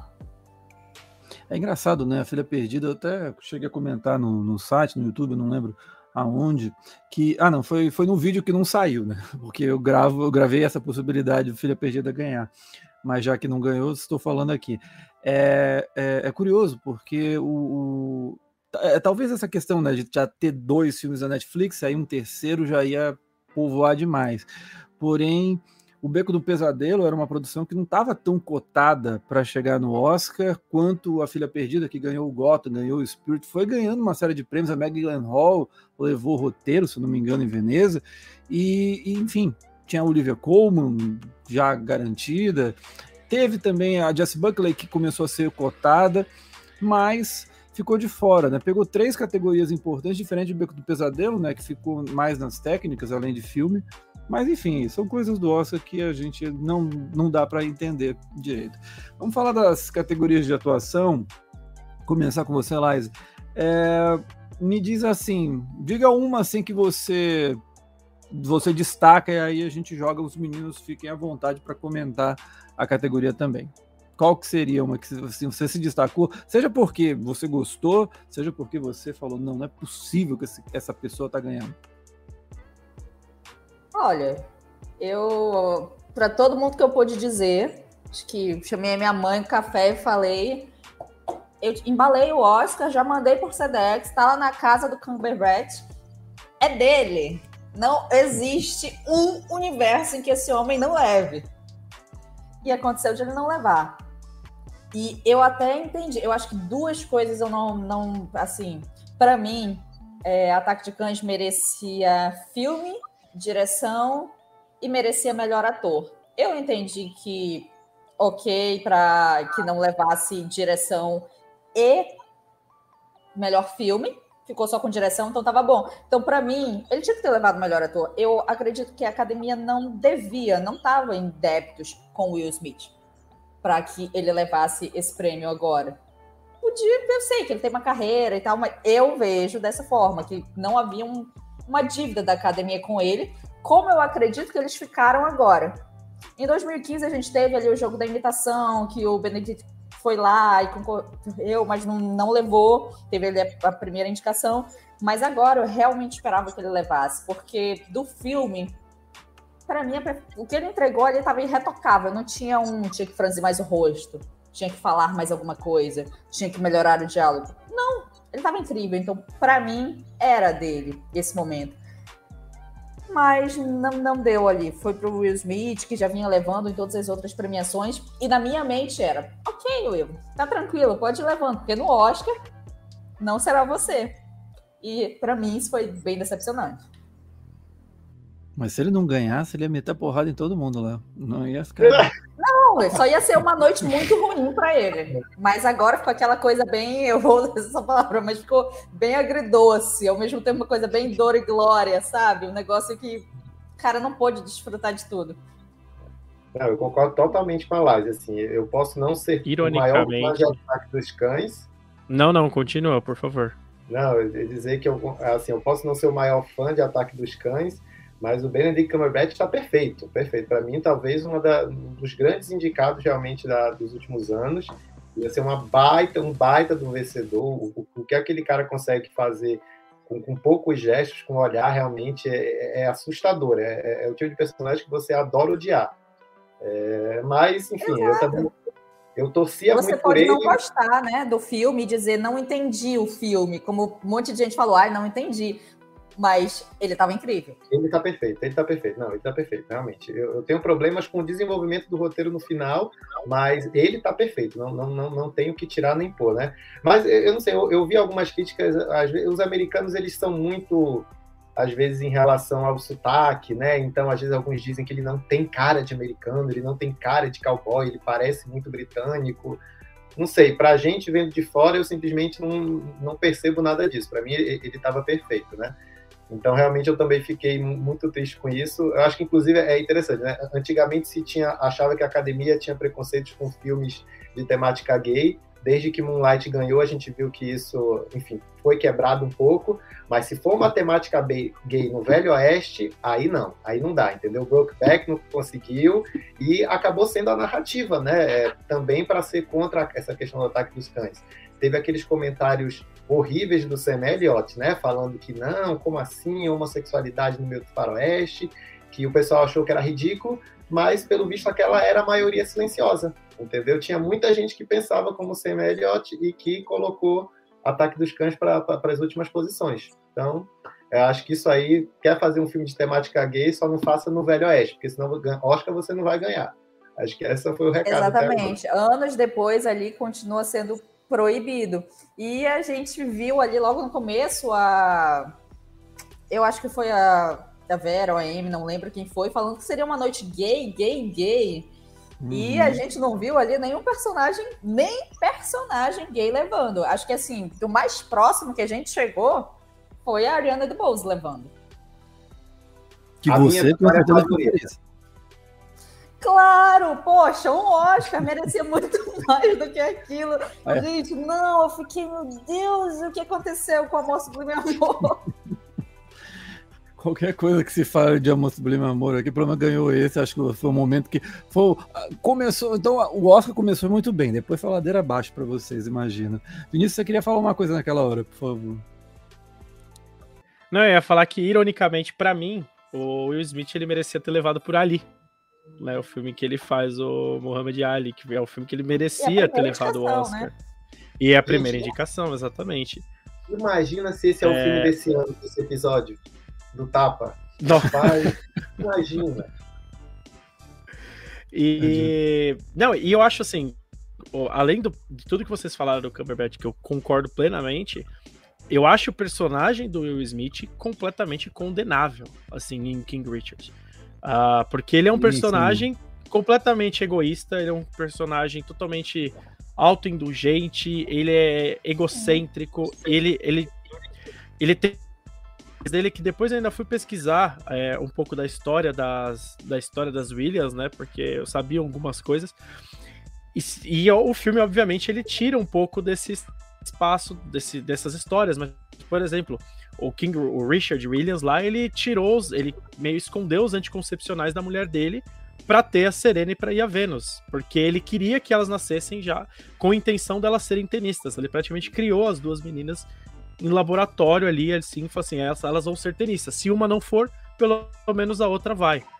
É, e aí quando você descobre um pouco da história, claro que isso não tá no filme, e o filme também tem nada a ver com isso, ou tem, não sei. Uh, eu acho o personagem condenável, assim, você fala, meu, pelo amor de Deus, como, é, como acham isso legal? É a mesma coisa que me fizeram com o, com o personagem do Steve Jobs por muito tempo, né? Essa romantização de você ter um cara totalmente é, rabugento ou, sei lá, egocêntrico e tudo mais, grosseiro. Mas ele venceu, né? O, o Michael Keaton no, do McDonald's e ó, exemplo de negócio. O Mark Zuckerberg, né? O personagem do, do agora Jesse Eisenberg, né? Do Jesse Eisenberg, é. Rede que social. É o, isso. Rede social, isso. Então, Uh, essa, essa, romantização, apesar da rede social ter seu ponto crítico ali, esses outros filmes para mim não tem nenhum ponto crítico, né? Eles realmente exaltam a figura ali do personagem. Ah, é um pai maravilhoso e tudo mais, ele conseguiu o que ele queria. Sim, mas tem ali um. Eu, eu não, sim, não saio eu me sentindo empatia pelo personagem. Eu não saio nem um pouco contente com o que eu vi ali do personagem. Então, nossa, para mim foi péssima escolha. Nossa, Vini, é, realmente acho que agora tu equacionou tudo, porque quando eu exaltei o Benedict aqui, é, olhando isso, eu critiquei muito o Will Smith. Então, assim, realmente era dele. Porque se a gente for olhar tudo, e eu vou até comentar aqui uma coisa que aconteceu, porque ano passado o Caio me pediu a lista dos 10 melhores. E dos 10 melhores performances de ator. E eu tinha acabado de assistir a King Richard. E eu tava impressionada mas não. E aí depois eu fui pensar, né? O que, que, que, tinha me impressionado tanto? E não foi é, a, necessariamente a performance do Will Smith. Foram aquelas frases de efeito motivadoras. Aquilo me deixou assim lá em cima e eu fiquei apaixonada. Só que essa é uma questão que eu sempre eu não gosto de assistir a um filme e escrever ou falar sobre ele de imediato, porque dá ruim. Aí, e foi o que aconteceu. E depois eu fui observar e comecei a criticar muito a performance do Will Smith, aquela coisa caricata. Não tem nada ali que eu não tenha visto em algo como A Procura da Felicidade. E que ele já tinha sido indicado por aquilo. Então, assim, agora olhando os dois e, e comparando, assim, realmente você olha que não era o ano dele. É triste ver isso novamente. Definitivamente não era o ano dele. E melhor atriz, Oscar Bate total, né? Jessica Chastain, seus quilos de maquiagem, tonelada de maquiagem, transformação física. Lais, você fez uma cara de que ou não gostou do que eu falei ou não gostou da, da vitória dela. Qual das duas? Ou você, você gostou da Jessica Chastain? Eu não gostei de quase nada nesse Oscar e também não gostei disso. é... Mas é o 5 tá diminuindo, é né? Aquele 5 tá diminuindo. É, falar, ah, Lais, você gostou da, da Jéssica ou você odiou? Não, não, não tenho grande problema com Jéssica, assisti ali, Chastain, assisti a série, gosto bastante, mas acredito que aquela performance, por conta de toda aquela maquiagem, aquelas perucas, não, não era o que, que deveria render. E aí, é, eu realmente estava pensando que seria da Olivia, e uma segunda possibilidade seria da Nicole. Mas acabou não sendo nenhuma nem outra. E foi ali para Jéssica que eu pensei que que estava totalmente fora. Então, para mim, esse daí foi uma surpresa, realmente. Mas. Ok. André, você defende esse Oscar, né? Não, é que eu defendo o Oscar, mas eu não fico tão revoltado com ele, assim, é porque eu, eu realmente gosto muito da Jessica Chastain, então, assim, apesar de algumas escolhas questionáveis de filmes, né, mas, assim, é extremamente talentosa, é realmente uma das grandes atrizes da geração dela, então já entregou trabalhos é, dignos de, de receber a estatueta, deveria ter sido indicada mais uma ou duas vezes também, que não, não foi indicada. Então, assim, é, é bom a gente estar tá num mundo onde a Jessica Chastain tem um Oscar, sabe? É, eu tenho certeza, desde que ela não sofra uma maldição do Oscar agora e pare de fazer trabalhos bons, mas é, é, é, bom saber que uma atriz do nível dela realmente tem esse Oscar.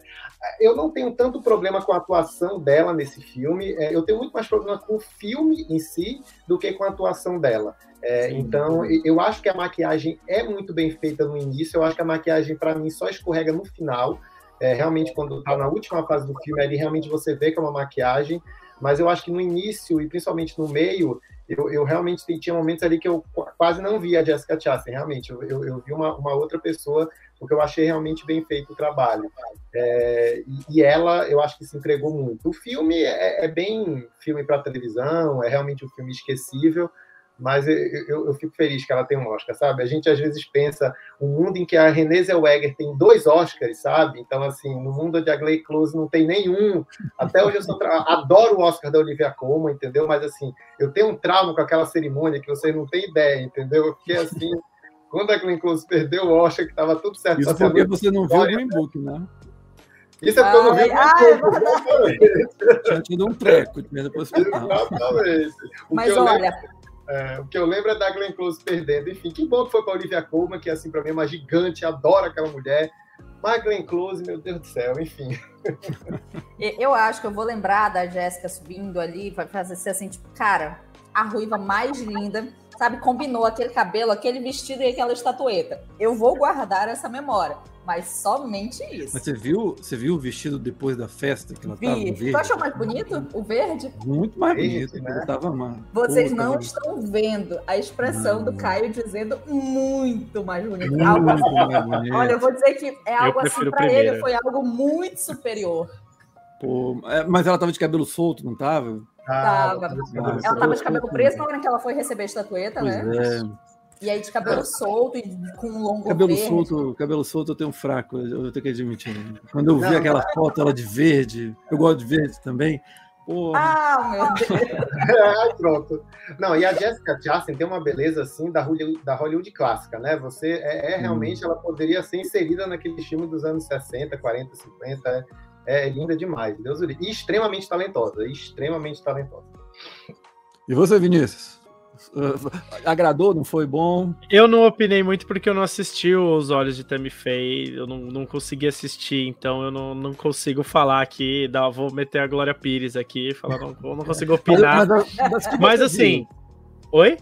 Das que você viu, assim. Não, das que eu vi, eu falei, assim, é, eu não, não gosto dessa ideia de, da transformação física ser motivação para Oscar, né? Apesar de que quando o Gary Oldman ganhou com o Winston Churchill, eu achei o filme, eu gosto muito do filme do Churchill, assim, achei que foi muito boa a caracterização dele e a atuação dele. Mas, putz, no ano que você tem Olivia Colman, a Kirsten, a Kirsten, a Kirsten Stewart e a Penelope Cruz, cara. Que, até a Nicole Kidman também, né? Que merece também. É, eu acho que você tem peso desse. Quando eu olho, eu falo, ah, não, foi a transformação física que deu o Oscar para ela, eu falo, putz, então. Sabe, me dá aquela desanimada um pouco, assim, porque se eu fosse realmente torcer, eu, torci, eu torço pra Kristen Stewart, porque eu achei ela em Spencer fantástica. E logo em seguida vem a Penelope Cruz, assim, porque eu adoro o filme do Almodóvar, o Mães Paralelas, então eu acho que ela merecia também. Acho que a atuação da Penelope Cruz está fantástica. Então, não vou opinar tanto assim sobre a Jessica Chastain, mas das que eu pref... das que estavam indicadas, eu preferia a Kirsten. Deixa eu ver só se você vai matar a gente de inveja. Assistiu Mães Paralelas no cinema também? Não fui, mas estava ah, em São Paulo. Esse eu não fui, não consegui ir, mas estava tava passando aqui. Assi assistiu Não Olhe Pra Cima também no cinema? Esse, esse tu não mata a gente de inveja, não, é, não, esse eu não mato você não, de inveja. Mata, simples... sim, por motivo de Leonardo DiCaprio. Esse daí eu, eu me recuso a ver um Adam McKay no cinema, gente. Eu, ah. Se tá no streaming, melhor ainda. Se tivesse só no cinema, com certeza eu teria assistido. Mas como fui ver Vice e saí com a cabeça quentíssima de raiva tinha, por ter visto aquele filme. Eu fui com toda expectativa pro Vice, porque eu gostei bastante de A Grande Aposta, mas eu gosto. Vice, é, a Grande é Aposta eu adoro. Não, mas Vice não. Não, não. Eu, eu sou muito fã do Leonardo DiCaprio, então quando eu vi que ele ia estar em um filme do Adam McKay, eu já comecei a passar mal assim desde o primeiro momento. Falei, como é que eu vou defender uma coisa dessa? Como, mas como? ele tá bem, mas ele tá bem Não, no filme. Ele, ele tá bem, ele, ele tá incrível. Tá bem. Naquele filme é. ele, ele continua com aquela atuação zero defeitos, é. mas aquele filme é difícil, né? É. Muito difícil. Não dá. Vamos então, gente, falar. A gente já falou aqui da Ariana DeBose, do Troy Cots, eu acho que vocês todos concordam, imagino que sim. Vamos falar do momento, me perdoem a palavra broxante que foi. Eu não sei para você, mas o roteiro original foi. O Vinícius, eu, eu ia perguntar para você, você falou, cara, então fica contigo. Paul Thomas Anderson, tinha o Paul Thomas Anderson, tinha a pior pessoa do mundo e vai para o Belfast. Como é que foi nesse momento para você? Você estava assistindo, não estava? Você estava assistindo que jogar o controle na TV? Eu já esperava que o Belfast fosse ganhar, porque eu acho que o Belfast estava cotado ali, né? Até foi minha aposta. Mas, meu, quando você tem ali, né, licorice, pizza, o, a pior pessoa do mundo, e aí você tem esses desvios, né, de não olhe para cima e o King Richard junto, você fala, não, um, a chance de Belfast ganhar era, era, grande, não tinha jeito. Eu já acho, já imaginava que o Paul Thomas Anderson não fosse levar nada, ia sair de mãos abanando ali. E o Joaquim, Joaquim Trier lá também não, não achei que ele fosse levar alguma coisa, não. Talvez um prêmio de consolação, mas. Cara, Belfast é um filme que eu não desgosto completamente. É um filme que eu gosto. Saí do cinema. Eu fui ver no cinema esse filme, assisti no cinema. É, saí gostando. Eu não tenho inveja, não, de você. eu assisti, assisti em cabine, inclusive. É, saí gostando, até falei, ah, é um filme ok, legal. Mas não dá, né, gente? É um filme totalmente distante, é um filme vazio em muita coisa, superficial em muita coisa. É como se eu olhasse um álbum de fotos de uma pessoa desconhecida e eu não soubesse o que tá acontecendo ali, né? São conflitos que não se aproximam da gente, é, são cenários e são situações que não se aproximam da gente. Então, para mim, assim, é, é o Oscar bait, é um puro Oscar bait, né? Quem assistiu esse filme, eu vi muita gente saindo do cinema, inclusive chorando. Falando, nossa, que filme lindo, filme maravilhoso. Eu falo, gente, não é possível, não. são críticos de cinema daqui, detalhe, são críticos de cinema. Falei, meu, vocês caíram nesse bait do, do Belfast que a toda semana acontece. É a mistura ali de. Eu, eu brinquei num outro podcast que eu participei que eu falei assim: o, o Kenneth Branagh ele viu Roma e ele falou: legal, eu vou fazer um filme sobre com isso.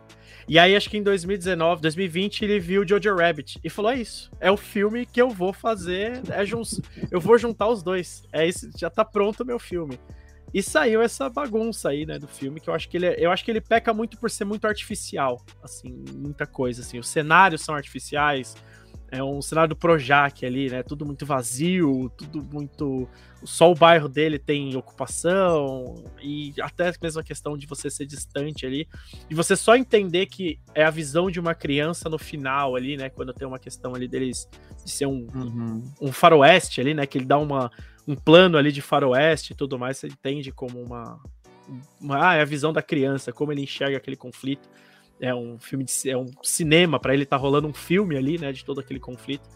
Só que você sacar isso no final, cara, tem um problema de roteiro aí acontecendo, né? Tem um problema de intenções ali claramente rolando com o Kenneth Branagh. De forma alguma merecia.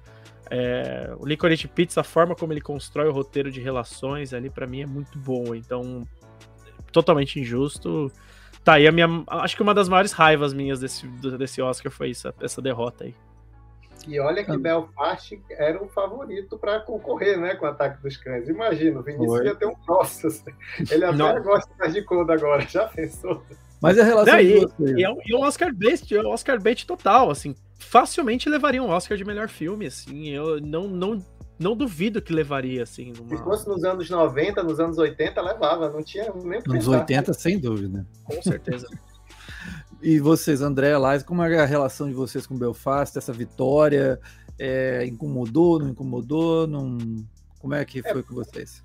Para mim, não, só não incomodou porque já era esperado, realmente, assim, sabe? Então, foi um prêmio muito mais, acho que, pro Kenneth Branagh, né? acho, acho, que foi o cara, a pessoa mais indicada em categorias diferentes, né? Sete categorias diferentes nunca tinha levado um Oscar, então acho que foi muito mais isso. Mas eu acho que foi muito mais também essa questão de estamos devendo. O cara já vem tentando aí há um tempão, tudo que ele faz é bom. Por que, que a gente não premia agora? Mas tinha o mas... Anderson. Ah, mas de, depois que o Paul Thomas, depois que não só pegou três indicações, quando poderia ter entrado, sei lá, em atriz, alguma coisa assim, aí eu vi que não, realmente vai ficar para a próxima, né? Se tivesse entrado mais, aí tinha chance, aí talvez. É.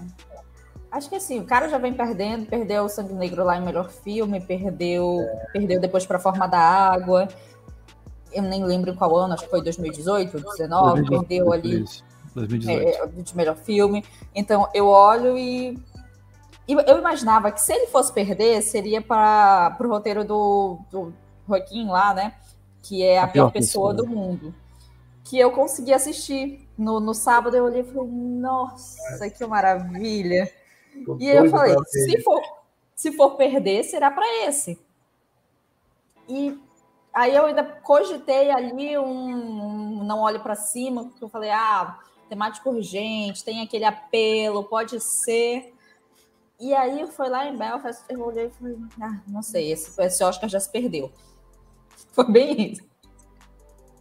É, o, você estava falando Sangue Negro, Sangue Negro deu um azar tremendo, né? Que no ano dele foi onde os fracos não têm vez. Se tivesse esperado um ano, tinha ganho fácil. Né? Em 2009, quando teve o Quem Quer Ser um Milionário, Benjamin Button, né? Enfim, coisas da e vida. E o Paul, Thomas, o Paul Thomas Anderson, ele também. Ele sempre passa raspando, né? É, ele passou raspando com Magnolia, ele passou raspando com Bug Nights, ele passou raspando com o Vice-Inerente, o Mestre. Ele sempre passou raspando, né? Assim, ele venceu uma coisa ou outra ali. Então não é agora que eu. Não, não era agora que eu achei que ele fosse ganhar mesmo. Assim. Perdeu. Não sei porquê, não teve força esse filme Assim como a Trama Fantasma, que para mim é um dos melhores filmes daquele ano, não sei porque não ganha força, não sei se não interessa a, a não interessa a campanha, se para ele também tanto faz, ou se o próprio estúdio também não deixa ele muito secundário ali, não sei, é. não sei o que rola com o Paul Thomas Anderson. Eu acho que é, tem, teve o Critics, né, que é aquela, é um prêmio às vezes até bagunçado, porque é tanta coisa que, enfim, né, mas eu acho que a reação dele diz muito, assim, quando ele, ele recebe o prêmio de, de melhor roteiro, ele faz uma cara assim, tipo, legal, né, que bom ganhar esse aqui, tanto faz, tá bom, ganhar, perder, tanto faz. E, e pro cara, assim, a gente tava falando do Jim Carrey também, né? O Jim Carrey é outro que parece que não, não. Ele até tentou durante um tempo, mas depois acho que ele largou mão também. São caras que não fazem a política que tem que fazer. Até se chegou a se falar isso um pouquinho da Kristen Stewart também, que ela é mais retraída, mais tímida. E aí você pega a Jessica Chastain, essa temporada, ela, assim, você pega os vídeos dela no almoço do, do, do, do Oscar, nunca vi alguém tão animado, tão efusivo. Então, acho que ter, ter esse jogo de cintura é, é importante para fazer a campanha. E a campanha é desgastante, né? Porque você começa lá de trás, é novembro, dezembro, até culminar agora em é, março. É, então, vendo a partir de, desse seu olhar aí, acho que a gente ficaria numa disputa realmente de melhor ator com o Will Smith e com o Andrew Garfield. Que é os dois super felizes a temporada inteira. E, e, os dois têm aquele mesmo, aquela mesma empatia com o público, que a gente tem aquele mesmo carinho pelas duas figuras. E realmente talvez seja isso, né? Acho que você tem que mostrar ali que faz parte daquele jogo, faz parte daquela campanha toda. É, e o Garfield, ele também tinha um papel que a gente pode até considerar como Oscar bait, porque ele era, ele interpretava o Jonathan Larson, que é um, foi um grande nome da Broadway ali nos anos, final dos anos 80, início dos 90, principalmente no, nos 90, ele acaba morrendo cedo, então era um personagem também moldadinho, mas tic-tic-boom, assim como o Licorice, só que eu acho que tic-tic-boom foi ainda mais, né, o filme, esse realmente não vingou, pegou uma categoria de montagem, ator e só. Bem, a, de, as demais categorias, tem alguma que vocês gostam, querem destacar? Animação, documentário? André, teve alguma assim? O, o domínio de Duna nas técnicas? Ah, assim, eu não, eu não sou, mais uma vez, né? Eu não sou grande fã de Duna. Então, assim, eu achei um exagero essa, essa, essa quantidade de Oscars para o filme.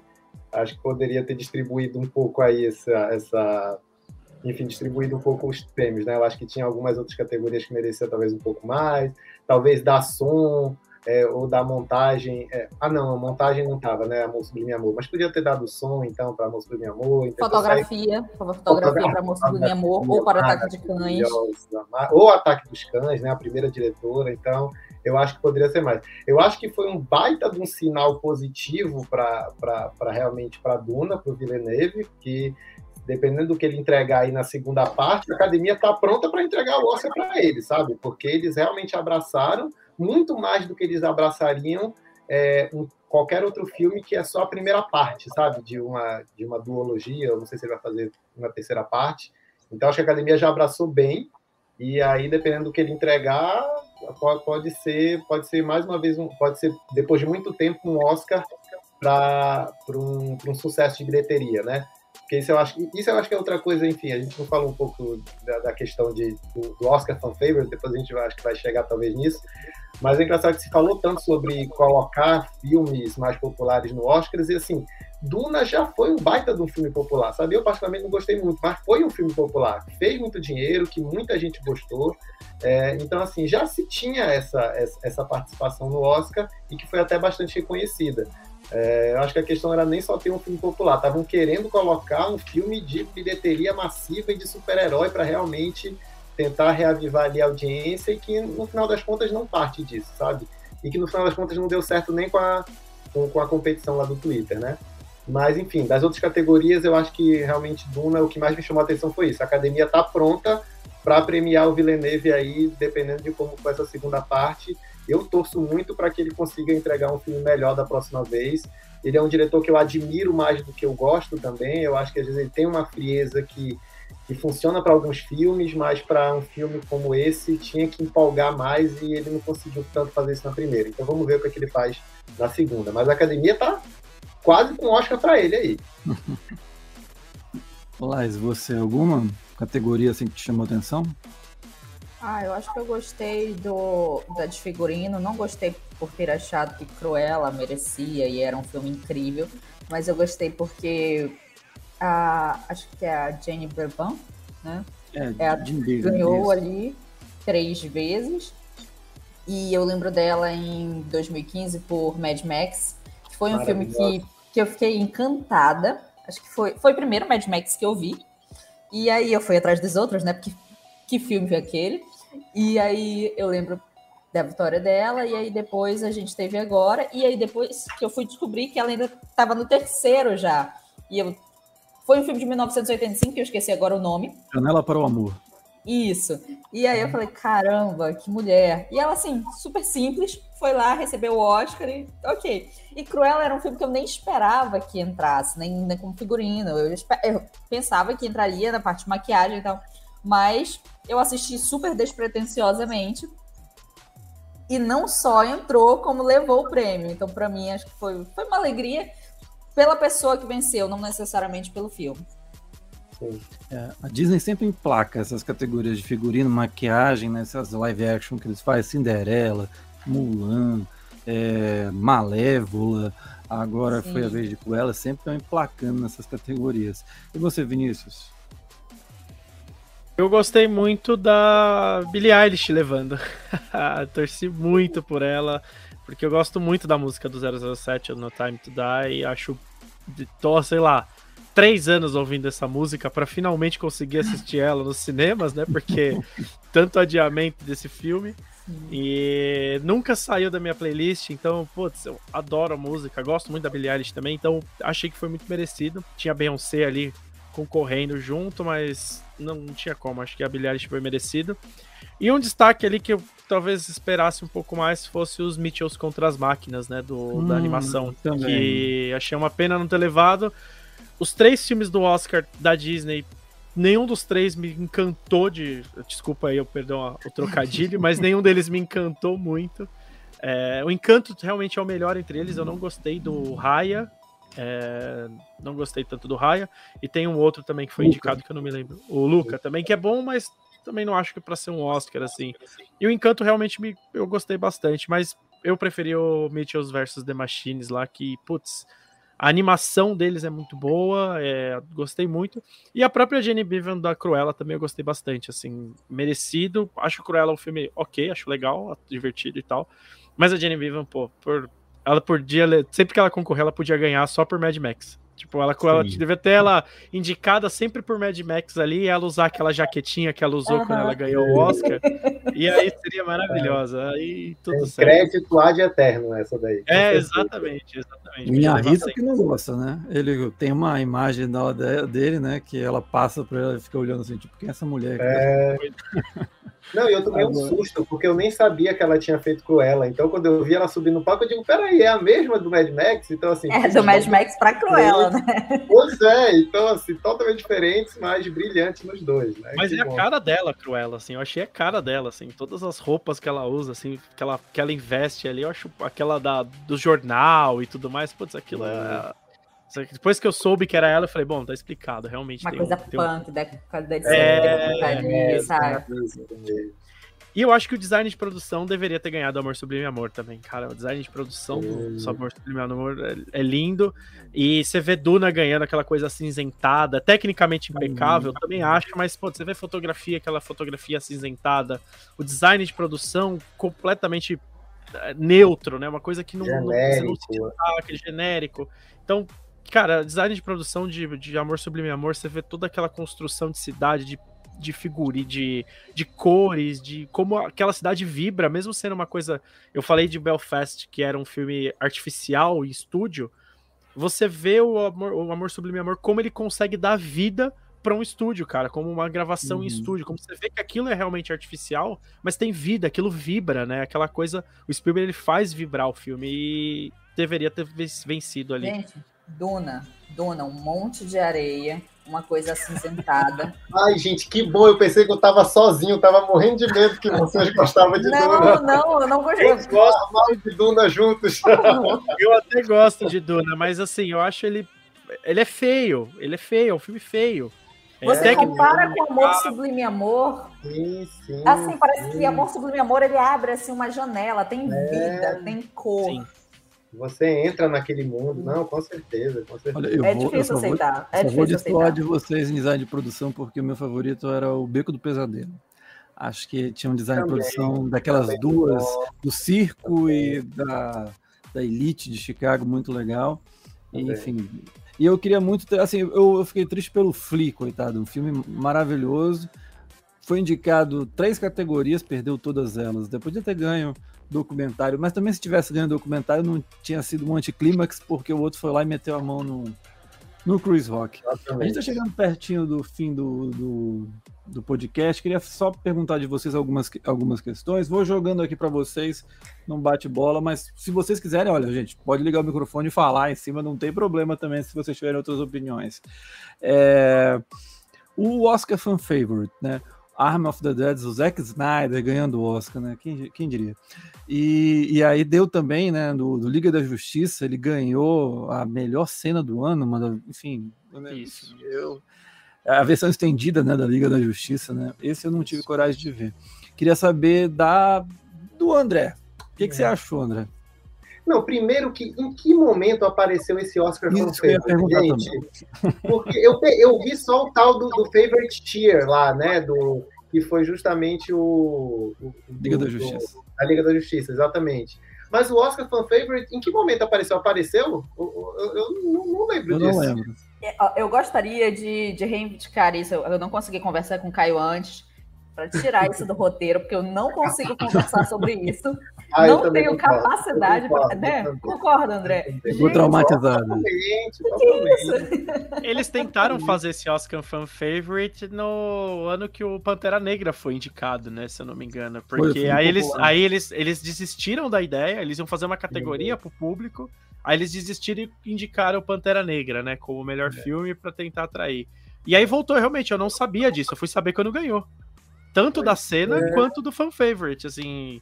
Mas filme, soube na né? hora do Oscar? Não, a cena tô... apareceu. A melhor cena apareceu. Agora, o filme, eu, eu não... não... lembro também de ter visto. Eu também não. não. Eu também não. É. Não, e assim, é, e aí quando eles tentam trazer, eles tentam uma, trazer de uma forma que não é uma votação direta, é quem votar mais vezes, né? Então, assim, a gente já sabe que quando é votação assim, que você pode votar mais de uma vez, não é, é o melhor que ganha. É para fã, exato. É quem tem o melhor fã-clube, o, o, o fã-clube mais organizado, e não quem, quem, quem levou mais bilheteria, sabe? Então, assim, eu até quando eles é, fazem, eles é... fazem essa atrapalhada que foi. Ou seja, é tanta invenção que a gente fica meio. Ah, meio triste, Juliette, sabe? Eu acho que vai perdendo Juliette força. ano que vem, se a Juliette ano que vem fizer filme, ela ganha. Ela vai fazer um curta, ganha, ela vai fazer ela um clipe que vai se tornar num, um, um curta, assim, ah, aí a galera vai jogar pra cima. Pensou no primeiro Oscar brasileiro ser da Juliette. Não. A história, a história da Juliette, a, a história de um pacto. É bem. é, e eu tô Mas... vendo que ele concorreu, o Army of the Dead, ele concorreu com o Tic Tic Boom, Minamata, uhum. Homem-Aranha Sem Volta para Casa e o Cinderela da Camila Cabelo, né? Minamata. Minamata, que filme é esse, eu né? Não faço ideia que filme é esse. Eu faço pois é, seu não, né? é, gente, agora eu lembrei. Eu lembrei Ficou da Camila Cabelo lá. Lembrei desse ficou momento. Em terceiro lugar.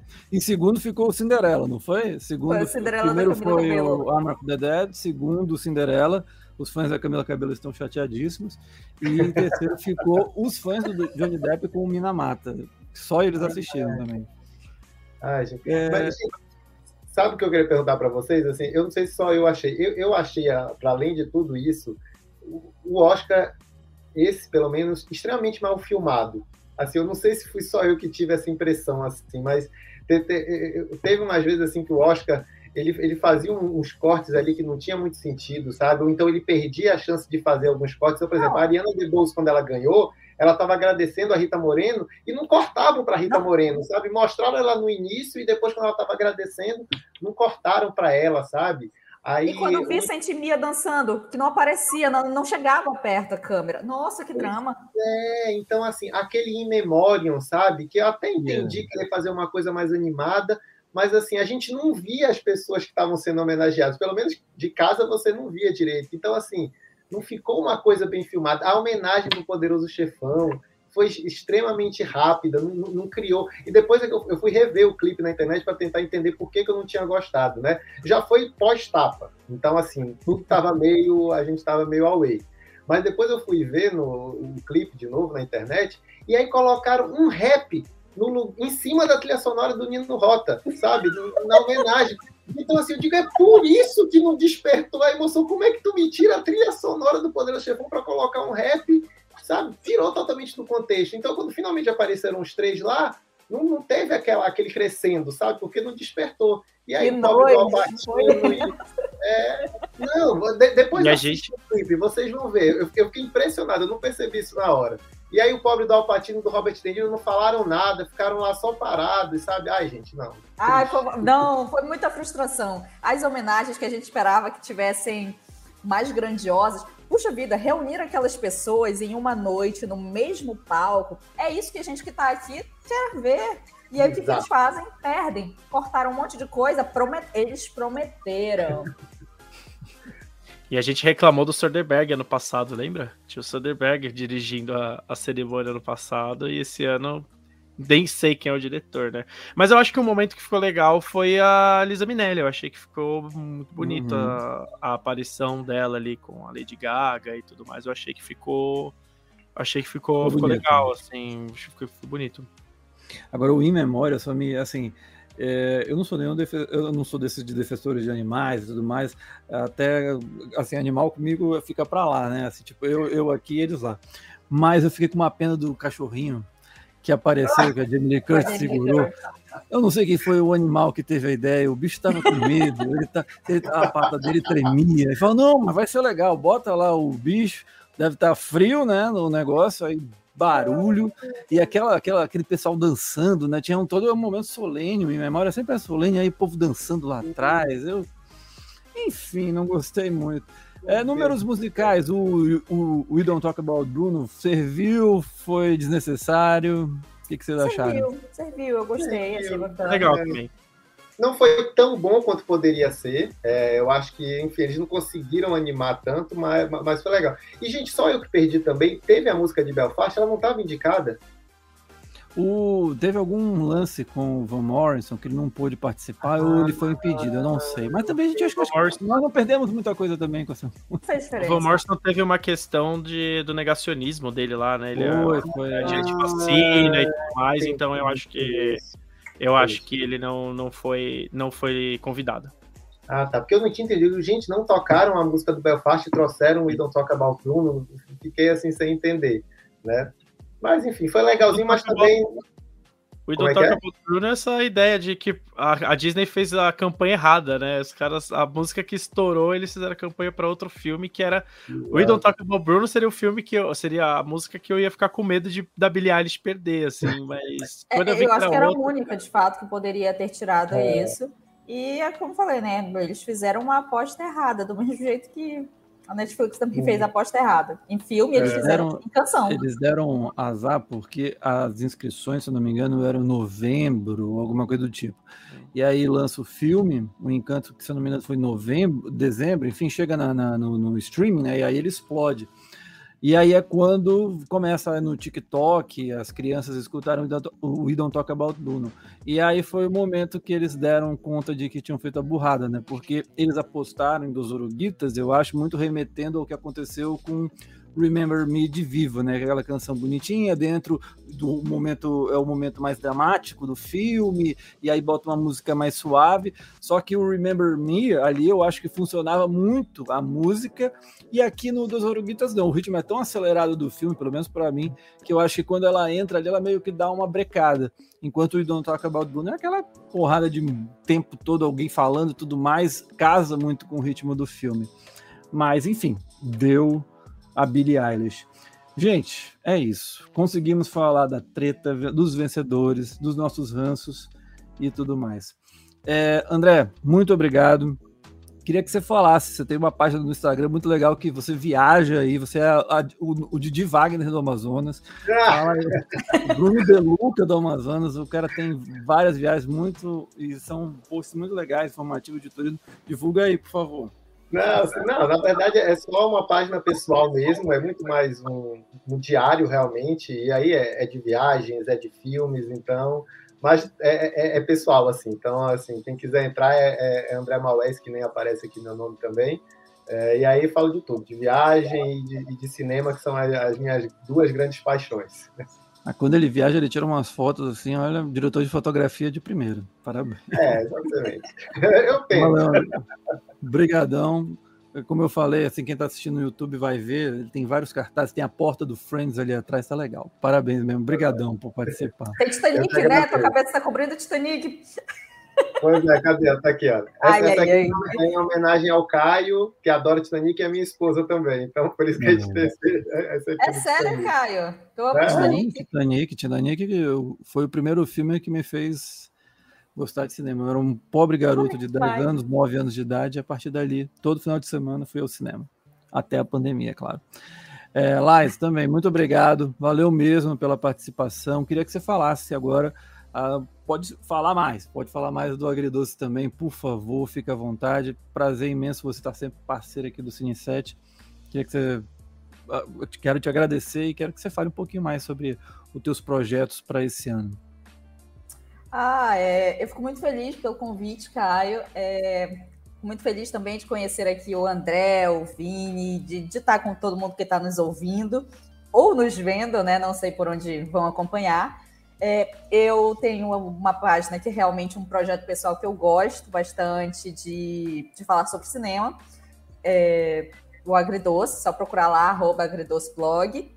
E esse ano a gente tem uns projetos bem legais que pro Agridoce, que é começar realmente a fazer a segunda temporada do podcast.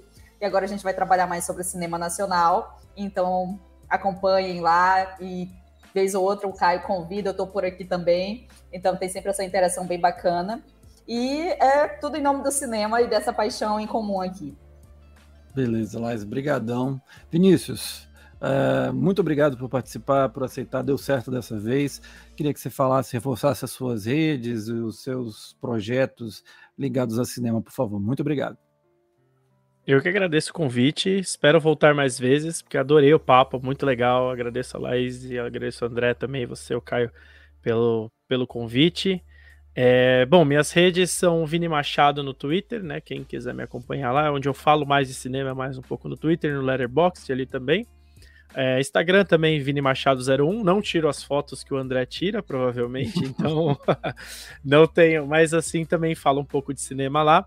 E aí, quem quiser me acompanhar, quem é da região norte ali, pode me acompanhar é, no Bom Dia Acre, todas as sextas-feiras, 8 e meia da manhã, no horário Acre, e também na CBN, no mesmo horário ali, horário Acre também. Quem não conseguir assistir, pode assistir no Google Play, procurar lá Bom Dia Acre, que tá lá disponível. Então, agradeço de verdade. É, eu acho que eu tenho até a Laís no Twitter, inclusive. Tava até pesquisando aqui, eu acho que eu tenho ela no Twitter, então agradeço aí também. Vou seguir vocês também, porque foi muito legal o papo, gente. Perfeito, Vinícius, obrigado. Vinícius Lais, André, todos os links do Twitter, Instagram, as páginas dos meninos estão na descrição desse podcast. Obrigado a todos que nos escutaram e até a próxima. E chega de Oscar, que a gente não aguenta mais falar disso. Chega só em 2023. Até a próxima. Tchau, tchau. Tchau, tchau. Valeu. Tchau, tchau, pessoal.